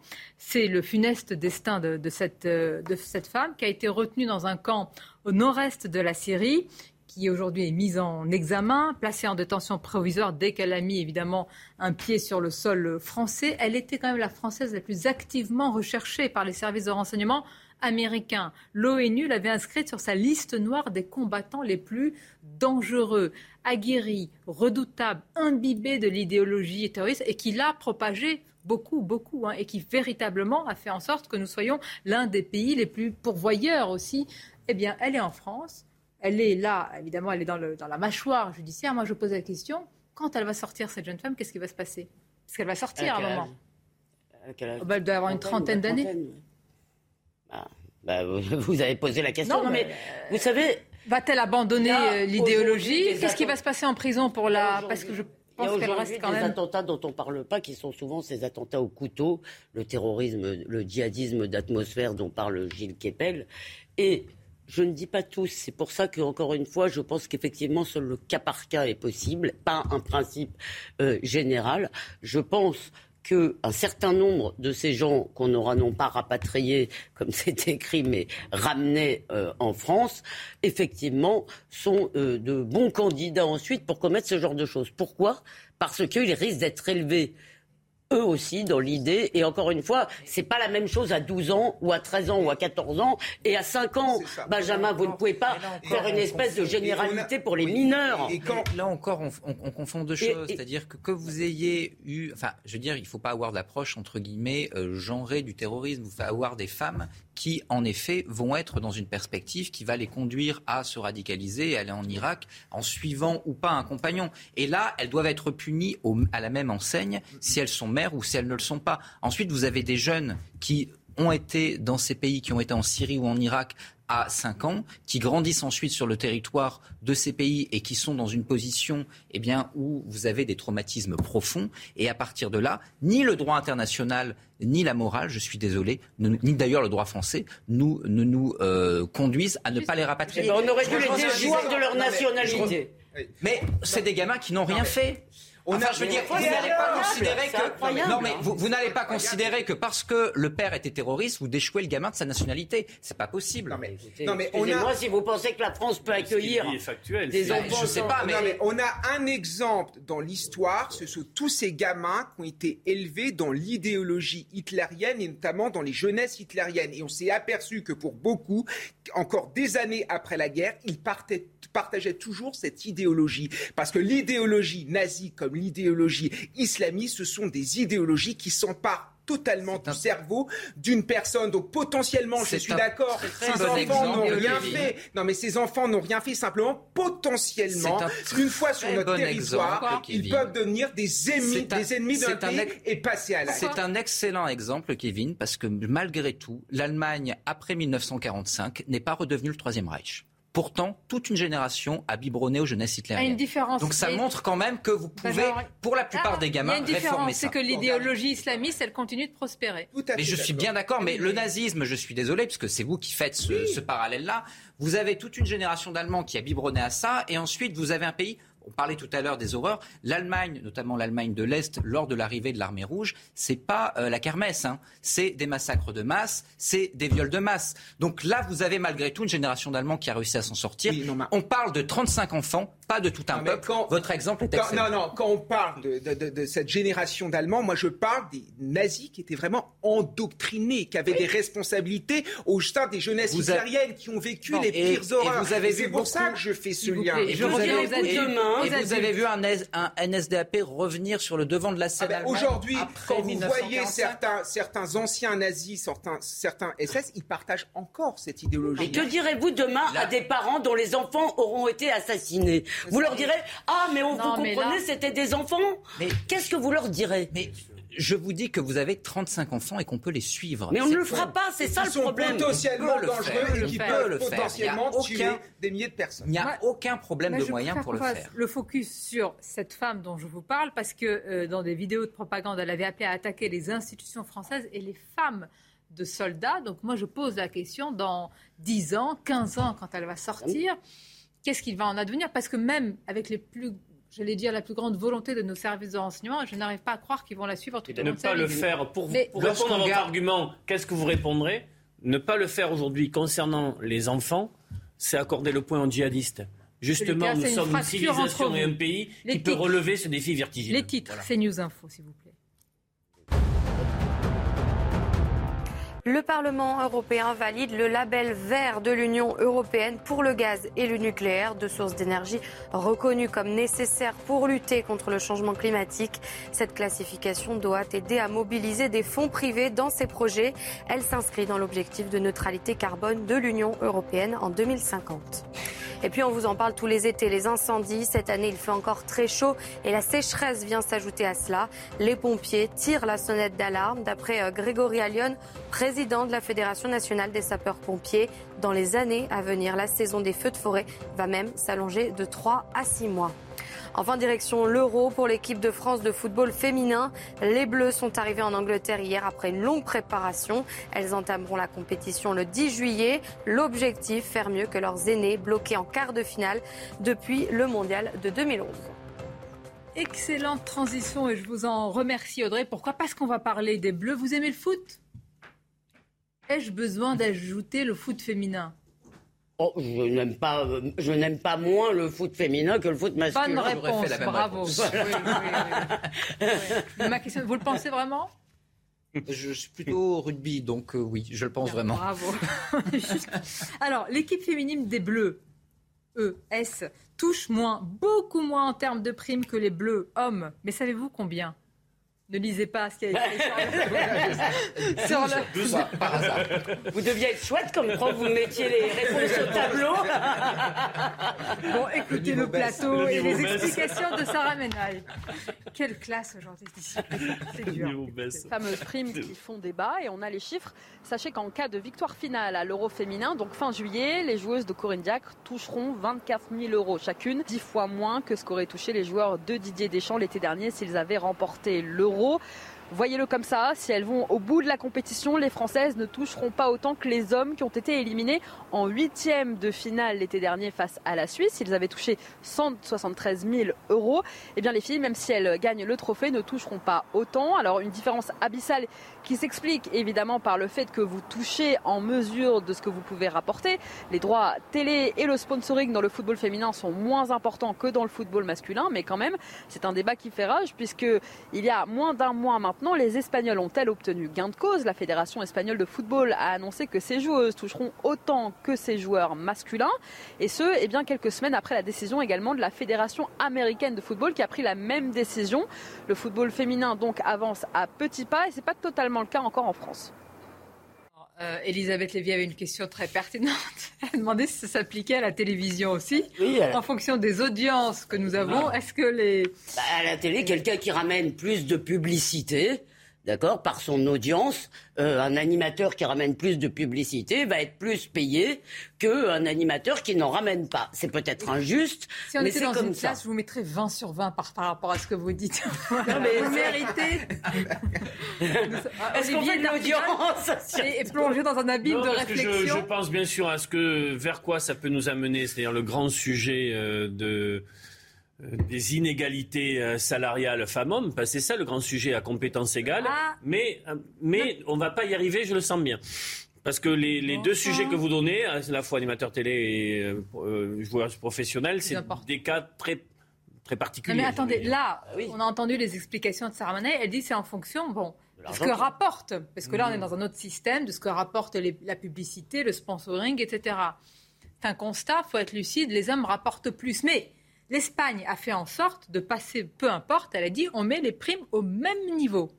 Mais l'Espagne, compte- sur ces questions-là- L'Espagne, sur ces questions-là, assez euh, évolue de manière euh, spectaculaire sur les, les Vous dernières avez années. des origines espagnoles D'Artigolas, Si. c'est ça. D'Artigolas, il a des origines d'Artigolas. que j'aime bien, je pose la paella ici. c'est tout truc. Vous avez des représentations. Oh, non, mais regardez Vous la avez caricature. Enfin, il habite à Pau et il s'étonne qu'on lui demande s'il dit c'est enfin. Allez, allez. Vous avez un avis sur la question Oui, non, mais j'ai un avis et je n'aime pas encore me faire des amis parmi les amateurs de football. mais Pourquoi vous en êtes là depuis Voilà, c'est ça. Vous pouvez y Le aller. vrai, le vrai scandale, c'est pas le, le salaire des footballeuses, c'est le salaire des, le salaire des footballeurs. Et euh, si on devait avoir un rapport d'égalité, je veux Bravo. dire, que vous ayez un foot masculin qui rapporte autant d'argent, soit. Mais dans ce cas-là, répartissez. Vous mettez la limite comment Euh, Le plafond à combien? Moi, ça m'intéresse. Écoutez, Quand vous dites qu'ils gagnent trop, Dès à, qu'on à combien? c'est indécent. Ah, À combien? Des- Alors, écoutez, vous mettez votre ah. plafond d'indécence à combien?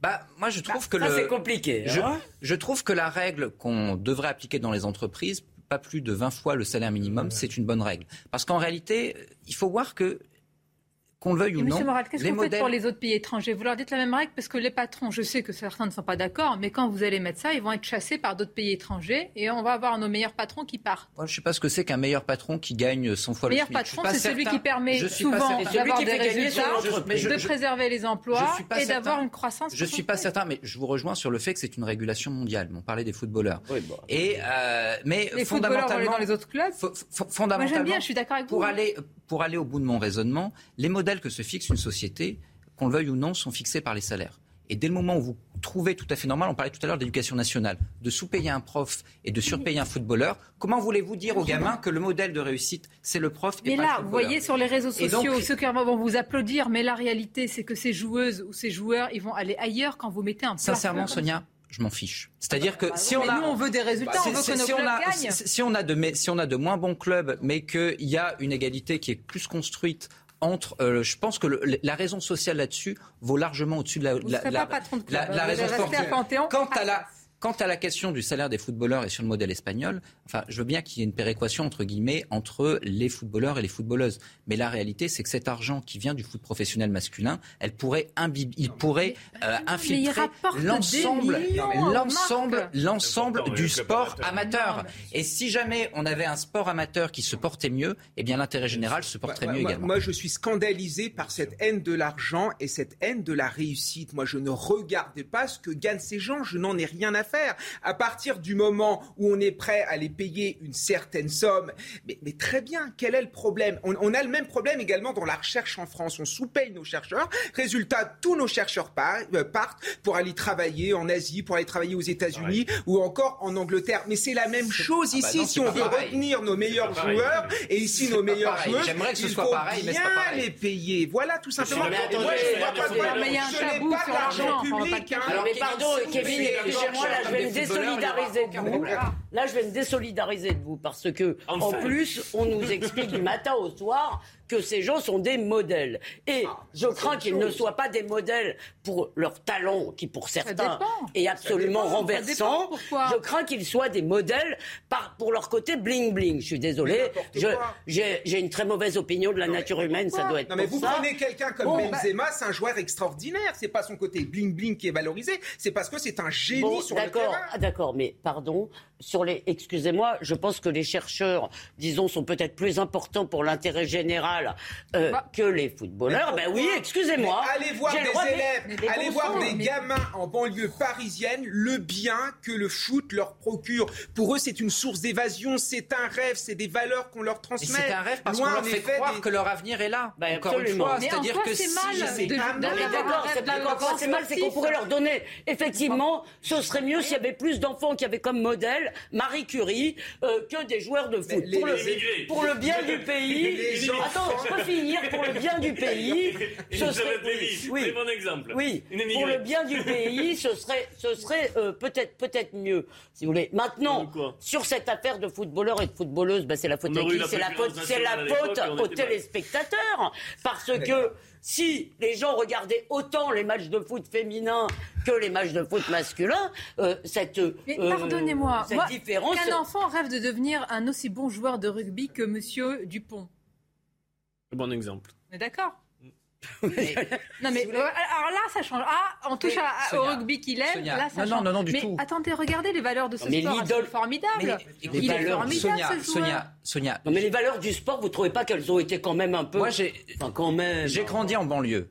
Et le nombre de gamins qui jugent qu'il n'y a qu'une façon de se sortir de la banlieue, c'est de faire du sport parce que ailleurs ils n'ont aucune chance et que de toute façon c'est des métiers dévalorisés parce qu'ils ne gagnent rien, eh bien ils sont extrêmement nombreux. Le modèle en réalité va être fixé par le niveau de salaire Bah, et va être fixé ensuite par les perspectives que vous pouvez avoir. La réalité c'est que ces gamins ne pensent qu'ils ne peuvent s'en sortir que comme ça. Et pas donc évidemment ils c'est idéalisent.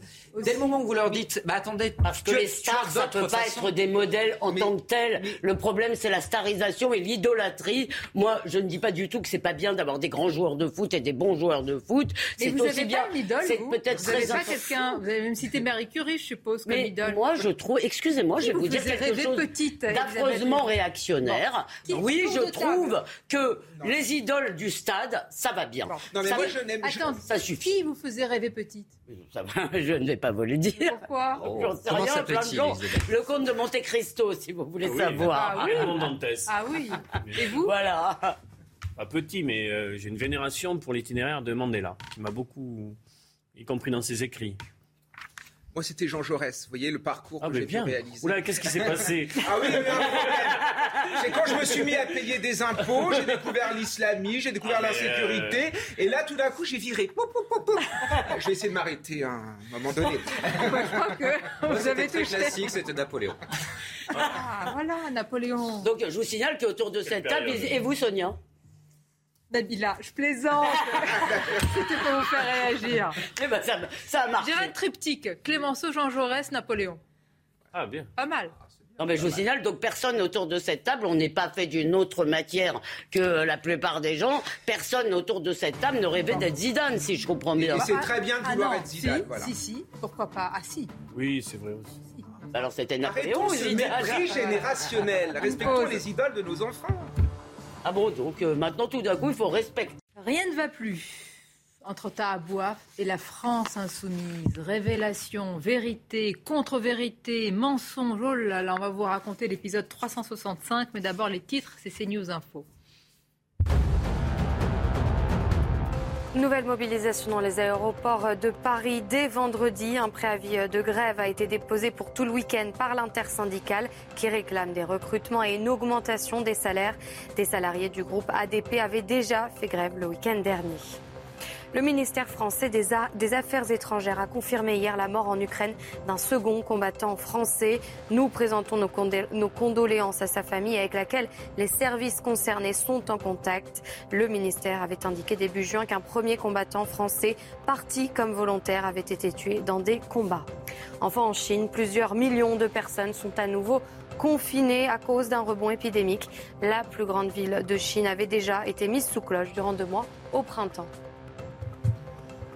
Rien ne va plus entre Tahabouaf et la France insoumise. Ce dernier reproche à la France insoumise sa gestion de l'affaire autour de lui, des supposées agressions sexuelles. Hein. Il a la présomption d'innocence, il dénonce des contre-vérités, notamment de la part de Clémentine Autain. Et puis il y a cette phrase quand même qui interpelle, je voudrais qu'on s'y arrête, celle où Tahabouaf affirme qu'on lui a dit de mettre en avant le racisme comme cause supposée de son retrait et pas les agressions sexuelles un racisme imaginaire. C'est ce qu'ils ont fait. De toute façon, on n'avait pas besoin de tabouaf. Ils nous ont baladés pendant des jours à l'époque en nous expliquant qu'ils se retiraient à cause d'agressions racistes de la méchante extrême droite. Alors qu'en fait, euh, il avait été très contesté pour des raisons tout à fait légitimes, c'est-à-dire ses propos odieux, à la limite de l'antisémitisme, à la limite supérieure, dépassée du racisme, et etc., etc. Donc il était attaqué tout à fait normalement, et eux nous ont chanté l'air déjà, donc je pense qu'il dit vrai, qu'on lui a demandé de raconter ça. C'est caractéristique de ce qui est devenu la France insoumise. La France insoumise ne cherche plus des électeurs, la France insoumise cherche des victimes. Moi, j'ai vu les gens de la France insoumise faire la campagne au cours des précédentes élections, c'est-à-dire que Macron, la droite, l'extrême droite sont contre vous parce que vous êtes musulman, parce que vous êtes d'origine immigrée. Et la seule personne à vous défendre, finalement, c'est euh, Jean-Luc Mélenchon. En fait, on interdit à tous ces gens de penser en dehors de leurs origines, euh, leurs origines ou encore en dehors de leur religion. Mais c'est profondément anti-républicain. Et moi, de manière plus générale, c'est ce qui m'a scandalisé sur Tahabouaf, c'est que la France insoumise a présenté Tahabouaf comme finalement le représentant des jeunes des banlieues. Et ça, ça a été catastrophique. Moi, je vois des jeunes des banlieues tous les jours et je peux vous dire qu'il y en a beaucoup qui croient en la République, qui aiment profondément la France, qui respectent nos policiers et, qui ne ressemblent absolument pas à cette caricature volubile qui est M. Bouaf. Et moi, je suis Kevin. Bravo Bravo pour votre propos. Vous avez du boulot là, cher Olivier. Non, c'est bien qu'on puisse euh, dire ah, la réalité de, de, la jeunesse euh, des quartiers populaires. Voilà. Euh, les bandes qui pourrissent ces quartiers sont une minorité. Malheureusement, ils, tiennent l'économie par là, etc. Il faut vraiment lire le, quoi qu'on pense de Tahabouaf. Euh, et c'est pas euh, ma gauche, pour résumer. C'est pas un scoop de dire ça. il faut quand même lire son témoignage, qui décrit un processus. Et il faut lire la réponse de Clémentine Autain. Et il faut regarder, il y avait par exemple des dirigeants de la France insoumise sur les matinales ce matin, la manière dont ils répondent. Et il faut peut-être commencer à en tirer des enseignements. C'est-à-dire, je sais ce qu'on va pouvoir me répondre, je pense que rien ne peut remplacer la justice. Euh, encore faut-il bien sûr que les victimes, et on sait que c'est un chemin pour certaines très douloureux, puissent la saisir.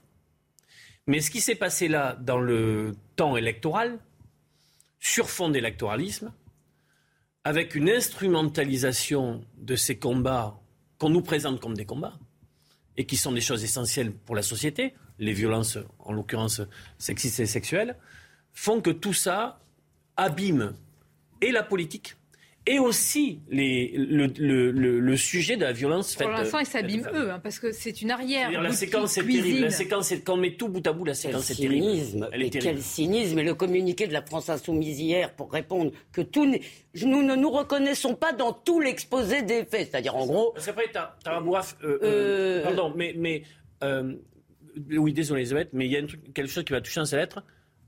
Comment puis-je me défendre si je ne sais pas précisément mais bien de sûr. quoi on m'accuse Mais pardon, attendez, attendez. Donc, ça, ce qui est dans après avoir utilisé, et je mets plein de guillemets, le racisé à boire, parce que c'était ça, hein, on l'a essentialisé. Là, on dit, mais regardez, il ment, c'est pas. Non, mais surtout, excusez-moi, les faits l'ont prouvé. Ils nous- il y a eu trois jours pendant lesquels ils ont cru qu'ils allaient nous vendre cette faribole du retrait pour cause de racisme. Mais ce que je vois, moi, c'est surtout, vous avez dit, ça abîme le combat euh, contre les violences faites aux femmes, etc. Ça abîme aussi le combat antiraciste. Parce qu'on voit que chez les insoumis, le tout. racisme n'est qu'une arme idéologique contre l'extrême droite, comme ils disent toute la journée. Dès qu'ils ont quelque chose à se reprocher, c'est la faute à l'extrême droite. Et, pardon, je, voilà, je, je voulais revenir sur un autre passage, mais Benjamin n'ayant pas parlé, je lui cède la C'est gentil, Il y a Elisabeth. un autre passage qui est croustillant. Non, en effet, ça abîme ces combats et c'est pas non plus. Mais cette affaire est pas fondamentalement une mauvaise nouvelle. Enfin, entre guillemets, ça permet justement de mettre les choses au clair et de montrer que grosso modo, c'est pas parce que vous accusez quelqu'un ou une opinion pu- publique de racisme qu'elle est fondamentalement raciste. Vous avez des stratégies politiques derrière. Et ces stratégies politiques, là, elles apparaissent au grand jour. Ensuite, ça montre également les limites d'une déjudiciarisation des procédures. Parce que, grosso modo, vous débranchez Tahabouaf parce que ça vous pose un certain nombre de problèmes. En revanche, Éric Coquerel, là, ça pose plus de problèmes de le débrancher qu'autre chose. Donc, au bout du compte, on ne va pas aller plus loin et on va internaliser les affaires à travers des commissions théodules qui doivent permettre justement de blanchir le linge sale en famille. Mais en réalité, qui ne mènent à rien parce que les gens qui sont euh, blanchis par ce type de commission, eh bien, ne le sont pas forcément aux yeux de l'opinion parce qu'aujourd'hui, elles apparaissent de toute la façon c'est- partiales, etc. Et les gens qui sont condamnés ne sont pas non plus forcément coupables. Donc là, aujourd'hui, il y a la nécessité sur toutes ces affaires de revenir, je dirais, à la base, c'est-à-dire à la justice. Vous avez des qualifications juridiques, vous avez ensuite des procédures en cours. Si jamais on ne veut pas attendre la fin de la procédure, parce que c'est dur à tenir pour un parti, Vous avez raison. Mais, politiquement, moi, je veux comprendre. La France Insoumise, depuis quelques jours, qu'est-ce qui s'est passé? Vous avez des, des- comment dire, des anciens membres de la France Insoumise. Je pense à Thomas Guénolé, qui a été banni. Et alors, le- eux, ils disent pas du tout. C'est lui qui, prend, qui a pris ses distances. Et maintenant, il nous en veut. Vous avez quand même. qui n'a pas euh, été condamné, Guénon. Tahabouaf, qui est entre guillemets débranché. Là, on le voit pour de mauvaises raisons, parce que pour les élections législatives, on lui a demandé quand même et de ne pas se, se présenter. Qu'est-ce qui est en train de se passer à l'intérieur de ce parti Il y a un de son combat de ligne politique aussi. Mais c'est pas, pardon, c'est pas seulement à l'intérieur du parti. Ce qu'on voit, c'est la logique révolutionnaire du néo-féminisme. Clémentine Autain lui aurait dit cette phrase. Connaissant un peu Clémentine Autain, en tous les cas, elle est vraisemblable. Euh, elle lui aurait dit, oui, bah peut-être que c'est injuste que tu payes pour les autres, euh, mais c'est comme ça, c'est un choix politique. Milan. Pardon, oui. Et euh, si vous voulez, ça, c'est vraiment la logique révolutionnaire. Vous êtes les œufs qu'on casse pour faire l'omelette de l'histoire. Et tant pis, euh, on va réparer une injustice par une autre injustice. On en a bavé, nous. Donc, nous les femmes, hein, bien sûr. Et maintenant, puisque nous, on en a bavé, c'est à votre tour. Et là, je m'adresse aux hommes que vous êtes, tous les trois. Je dis que cette accusation collective, cette culpabilisation collective des hommes, que je dénonce depuis longtemps, euh, et en général vous prenez des airs, ah oui, mais toi t'aimes pas les femmes, je veux dire, me paraît extrêmement grave. Et il faut défendre la cause des hommes aujourd'hui.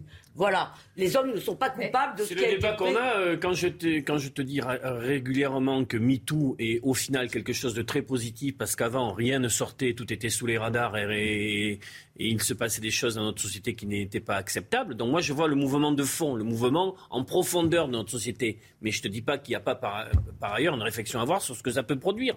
Mais enfin, on voit bien, on voit bien que les campagnes électorales, parce que maintenant la ritournelle, la, la machine à accuser ne s'arrête jamais. Hier, c'était Santini, comme il n'est pas candidat, personne n'en a parlé, heureusement. Et puis après-demain, ce sera X, Y ou Z. Mais vous vous rendez compte vous, vous, Et là-dessus, je suis aussi moraliste et d'artigolienne, parce que vous avez raison, il n'y a que la justice. Mais comment on fait Comment on fait pour empêcher les médias de donner écho des accusations dès qu'elles sont formulées Parce que, Elisabeth, on a ouvert, entre guillemets, une boîte de Pandore. C'est-à-dire qu'avant, la jurisprudence, je suis un grand nostalgique, mais la jurisprudence Bérégovoy-Balladur était une bonne jurisprudence, Oui. que les partis ne pouvaient pas attendre jusqu'au bout. Mais la mise en examen permettait d'acter une forme de sérieux des poursuites. Et donc, à partir de ce moment-là, il était de bon ton de dire que, grosso modo, dès le moment où quelqu'un était mis en examen, eh bien, on faisait qu'il démissionne. Dès le moment où une simple plainte suffit à porter, euh, ou même pas, euh, présomption de culpabilité, on rentre dans quelque chose de politiquement explosif. Parce que si jamais vous devez considérer qu'une personne qui est euh, incriminé euh, ou qui reçoit une plainte sur son nom euh, doit démissionner, ça signifie qu'aucun gouvernement ne peut tenir plus Je de 15 sens qu'il va y avoir un feuilleton et d'autres épisodes dont on aura l'occasion d'en reparler. Je voudrais venir sur ce qui va arriver tout à l'heure. À 15h, vous serez devant votre téléviseur? Bien. Oui, pour les téléspectateurs de CNews, je l'espère, pour le discours de politique générale d'Elisabeth Borne. Non, mais pourquoi c'est important Elisabeth Borne à l'épreuve du feu, à l'épreuve de l'Assemblée nationale, discours de politique générale tout à l'heure. Il n'y a pas vraiment il y a aucune surprise hein, sur la motion de censure qui va être déposée par la Nupes, France Insoumise et le reste de la gauche. Un coup d'épée euh, dans l'eau. Dans quelques instants, nous serons avec Élodie Huchard à l'Assemblée nationale. Mais voir cette, et c'est pas du tout dans ma bouche, c'est pas, comment dire, c'est pas, c'est bien, techno, Elisabeth Borne, mais elle est techno. Face à tout ce banc et arrière-banc de grands politiques, quand même, il va y avoir quelques, Oui. quelques fauves, quelques lionceaux, si je puis dire, dans l'Assemblée, qui va- Affamés. affamés, et qui vont attendre, sentir la moindre. Mais oui, mais c'est pas. Oui, oui, on va vrai, voir comment elle va, elle va avoir de la surface politique, de l'envergure pour prononcer ce discours, parce que ça va être bouillant, bouillonnant comme euh, ambiance. Non, vous pas C'est surtout qu'on va peut-être avoir un éclaircissement sur le projet d'Emmanuel Macron. Ah, parce ça, que... euh, Vous êtes une optimiste, vous, dans la vie, oui, et Il dimensions suivi la forme, bien sûr. Est-ce que la technicienne va fendre un peu l'armure et va donner. On nous dit qu'elle va parler de son itinéraire, de bon, on verra sur la forme. C'est un exercice redoutable, les discours de politique euh, générale. Ça a pu bien se passer ou très mal se passer. Et la seconde Par chose, c'est en effet, avec cette nouvelle donne parlementaire, quel est le cap? Quel est le cap, la méthode, quelles sont les priorités Euh, C'est-à-dire comment, quelle est la. Euh, Emmanuel Macron avait annoncé un changement de méthode. Pour le coup, il y est, et nous y sommes. Quand est-ce que ça s'est mal passé, pardon? Oh, ça c'était. les grands- Rappelez-vous, euh, rappelez-vous quand euh, Bérégovoy sort. euh, J'ai la liste, c'était lui ou la liste de ceux qui avaient euh, fraudé. euh, Bien sûr. Voilà, euh. Bérégovoy. Ça avait été difficile pour Edith Cresson, très difficile. Rappelez-vous. Euh, Oui, on s'en rappelle, bien sûr. Oui, oui, tout il y à a eu fait. des- il y a pu ne pas se passer grand-chose, où il y a pu avoir des moments de, de, de- de- d'un art oratoire. d'un- Bon, il y a eu des, des choses euh, diverses et variées. en- Alors, Elodie. Huchard, pour qui ça se passe euh, toujours bien, est avec Toujours. nous et qui est en direct à l'Assemblée nationale. Merci. euh, Elodie, première question d'abord, comment ça va se passer là, la journée? Qu'est-ce, Quels sont les, les prochains rendez-vous là, Elodie Eh bien, vous l'avez dit, Sonia, c'est donc à 15h qu'Elisabeth Borne va déclamer son discours de politique générale. Son temps de parole est estimé à 50 minutes. Alors, il y a un certain nombre de choses, évidemment, à attendre ce discours. D'abord, on connaît les priorités, emploi, transition écologique, égalité des chances. Il faut aussi parler d'un certain nombre de réformes, notamment les retraites, mais elle devrait être très précise sur les mots. Elle veut évidemment éviter de braquer l'Assemblée nationale. Vous l'avez dit, elle va prononcer ce discours dans un contexte particulier. On sait que la NUPS l'attend au tournant et on imagine qu'Elisabeth Borne va tout faire pour être chahutée le moins possible. Elle doit aussi un petit peu fendre l'armure, nous dit son entourage, revenir un petit peu sur son parcours. On sait que c'est un exercice difficile pour la Première ministre qui n'aime pas franchement parler d'elle. Et puis ensuite, quand elle aura fini son discours, chaque groupe d'opposition va se succéder à la tribune. On a 10 groupes d'opposition, maintenant 1h50 hein, donc de temps de parole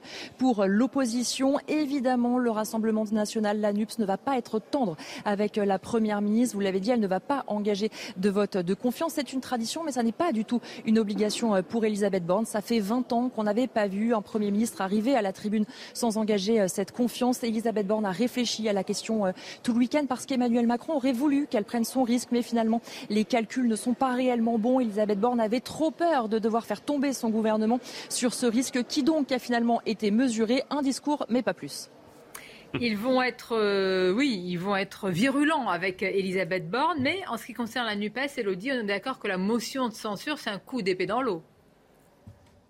Oui, Sonia. Alors évidemment, parce que cette motion de censure va être déposée à 14h30, elle ne sera pas votée aujourd'hui. Il faut entre 40 et 72 heures, donc soit vendredi, euh, soit lundi prochain. De toute façon, on sait déjà que ni le Rassemblement national, ni les Républicains ne se joindront euh, à cette motion de censure. Aucune chance qu'elle soit votée. Et je vais vous dire, c'est un petit peu pire que ça d'ailleurs, parce qu'y compris au sein de la NUPS, notamment chez les socialistes, certains refuseront de voter euh, cette motion de censure. C'est le vrai aussi pour certains communistes qui expliquent que déposer une motion de censure avant même d'entendre le discours de la Première ministre n'est pas une attitude responsable, me disait un élu socialiste ce matin. Merci beaucoup, Elodie. On va suivre tout cela évidemment en direct sur euh, CNews. Alors, j'adore l'expression fendre l'armure. Ouais. Non, pas du tout. Ah. Justement. C'est juste un lieu commun. J'en ai marre de cette expression. Ah, maintenant, il va fendre l'armure. On s'en fiche. va raconter. Mais, mais c'est quoi fendre l'armure? C'est pas vraiment ce qu'attendu d'un Premier ministre. C'est-à-dire que là, on attend, pas tant d'ailleurs un contenu, parce qu'arriver avec un contenu, c'est relativement problématique quand on n'est pas de majorité, mais au moins une méthode pour pouvoir avancer dans cette législature qui va être compliquée, une forme d'autobiographie devant les parlementaires. Je suis trop ça ne semble pas vraiment être le lieu. La nouvelle présidente de l'Assemblée nationale a évoqué son itinéraire. J'ai trouvé qu'il y avait des choses euh, et c'était le, c'était le, premier jour, c'est pas tout à fait. Il faut la politique c'est un symbole aussi, euh, donner de la, de la chair concernant les itinéraires. faire une interview, mais c'est pas un discours de politique générale. Vous pensez que, que les, euh, les oppositions vont y être sensibles? Non, mais vous êtes un grand romantique, vous. Les titres, c'est L'aime oui, on y revient. Comme Staline qui pensait que le meilleur oh, capital, c'est. En plus, je dois y aller, je sur ça. Je dois y aller. Prenez la parole, s'il vous plaît, les titres. Je dois y aller.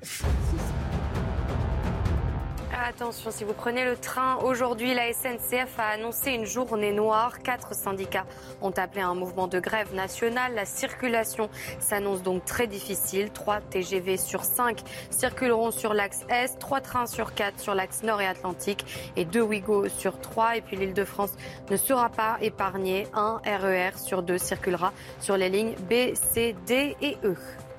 Face au Covid à Nice, le port du masque devient obligatoire dans les transports. C'est ce qu'a annoncé Christian Estrosi sur RTL ce matin. Le maire de Nice a pris un arrêté municipal qui entrera en vigueur lundi dans les bus et les tramways. Il a précisé que le gouvernement le recommande, mais il sera obligé d'y venir. Et puis vous en parliez, Émilie Koenig a été placée en détention provisoire. C'est l'une des djihadistes françaises les plus connues rapatriées de Syrie. Hier, cette femme de 37 ans est accusée d'avoir recruté pour le groupe État islamique et appelé à commettre des attaques en Occident. Je vais vous faire plaisir. Il nous reste quelques minutes. Je sais que je vais vous faire plaisir. Je vais terminer par le Covid. Oh. Est-ce que je peux d'abord préciser qu'évidemment, c'était une blague à l'adresse de notre ami Olivier d'Artigol, qui n'est pas du tout stalinien, évidemment. Oui, mais pourtant, vous l'avez fait fuir, il a quitté le ben plateau. Oui, parce que je rappelais une phrase de Staline qui disait le plus grand capital, c'est Évidemment. C'était une blague. Un rendez-vous beaucoup plus important que notre émission, que voulez-vous que je C'est comme ça. On lui a donné l'autorisation de partir avant la, la fin des cours. Euh, Patrick Peloux, il est président de l'Association des médecins urgentistes. Eh oui, le retour du masque. Mais alors, le masque, pas seulement dans les transports, pas seulement dans les lieux bondés, pas seulement maintenant, mais peut-être pour toujours. Écoutons-le. Pardon? Il empêche les formes graves. C'est-à-dire que là, vous avez eu autour de vous, comme moi, des gens qui étaient vaccinés, trois doses et qui l'ont eu, mais ils ont fait des formes euh, très, euh, très, très bénignes, d'accord, avec surtout des infections ORL. Bon, voilà, c'est passé.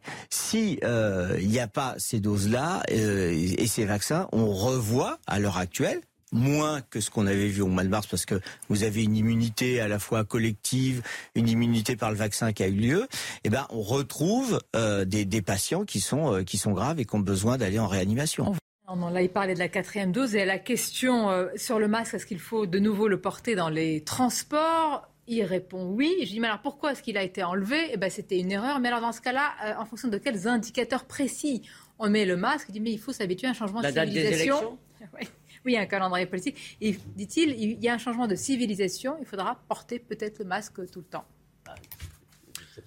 Ah, c'est drôle, là, vous passez la parole à chacun d'entre vous, là. La personne n'a mais S'il a envie de porter masque, il le porte tout seul chez lui, en famille, euh, confiné, etc. Mais qu'on arrête de nous infantiliser, qu'on arrête de nous raconter que le masque, c'est la solution à, tous ces problèmes-là. À un moment donné, il y en a marre. Moi, actuellement, il y a encore des gamins qui souffrent psychiatriquement de cette période Covid, qui souffrent d'avoir porté le masque, qui souffrent en effet d'avoir pris du retard dans leur scolarité à cause du masque. Donc, à un moment, il y en a marre que ces enfermistes, que ces ayatollahs du sanitairement correct arrêtent de nous apeurer. Nous avons besoin de respirer. Et pour respirer, il faut retirer ce satané masque. Non, mais c'est pas seulement ça. Il a parlé de civilisation il y a un élément qui est fondamental dans notre civilisation, ça s'appelle le visage. Voilà, et le sourire. On est bien d'accord, mais qu'il faille juguler des, des vagues et qu'il puisse y avoir des masses, ça peut s'entendre. Mais en revanche, qu'on mette ça de manière structurelle, ça me semble en effet extrêmement dangereux.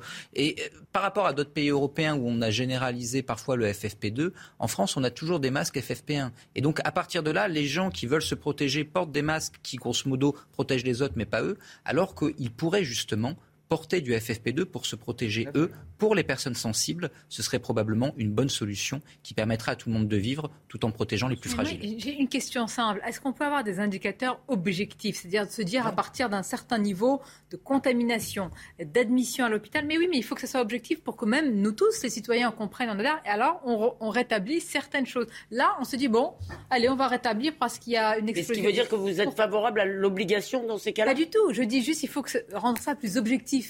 Bah, vous avez d'autres pays où on dit, à partir d'un tel niveau de contamination d'admission, voilà, certaines contraintes peuvent être posées et donc quand les indicateurs diminuent, on les enlève. Mais, il faut miser sur le bon sens des Français. Hier, j'ai pris la ligne 13 qui était bondée, j'ai remis mon masque. Oui, mais vous et pourtant, je suis très pas sincèrement, combien il y avait déjà autour de vous très avec peu, le masque Très peu, honnêtement parlant. Vous n'avez pas le monopole du bon sens, vous savez Non, mais voilà, à un moment, il faut arrêter avec ça. Non, mais à un moment donné, il faut arrêter avec ça. Je crois qu'on arrive à la fin d'une période. De toute façon, les Français n'accepteront pas de remettre le masque, n'accepteront pas à nouveau un pass sanitaire. Donc, il faut trouver d'autres solutions et peut-être s'attaquer à notre hôpital parce que le problème, c'est qu'en effet, notre hôpital aujourd'hui est tellement affaibli qu'il ne peut plus accueillir tout le monde. Non, mais le moi, vrai sujet auquel on Benjamin me semble consacrera très important. une émission. Il a dit qu'il y avait des masques qui protégeaient pas seulement les autres, qui vous protégez vous. Ça, ça me semble très important.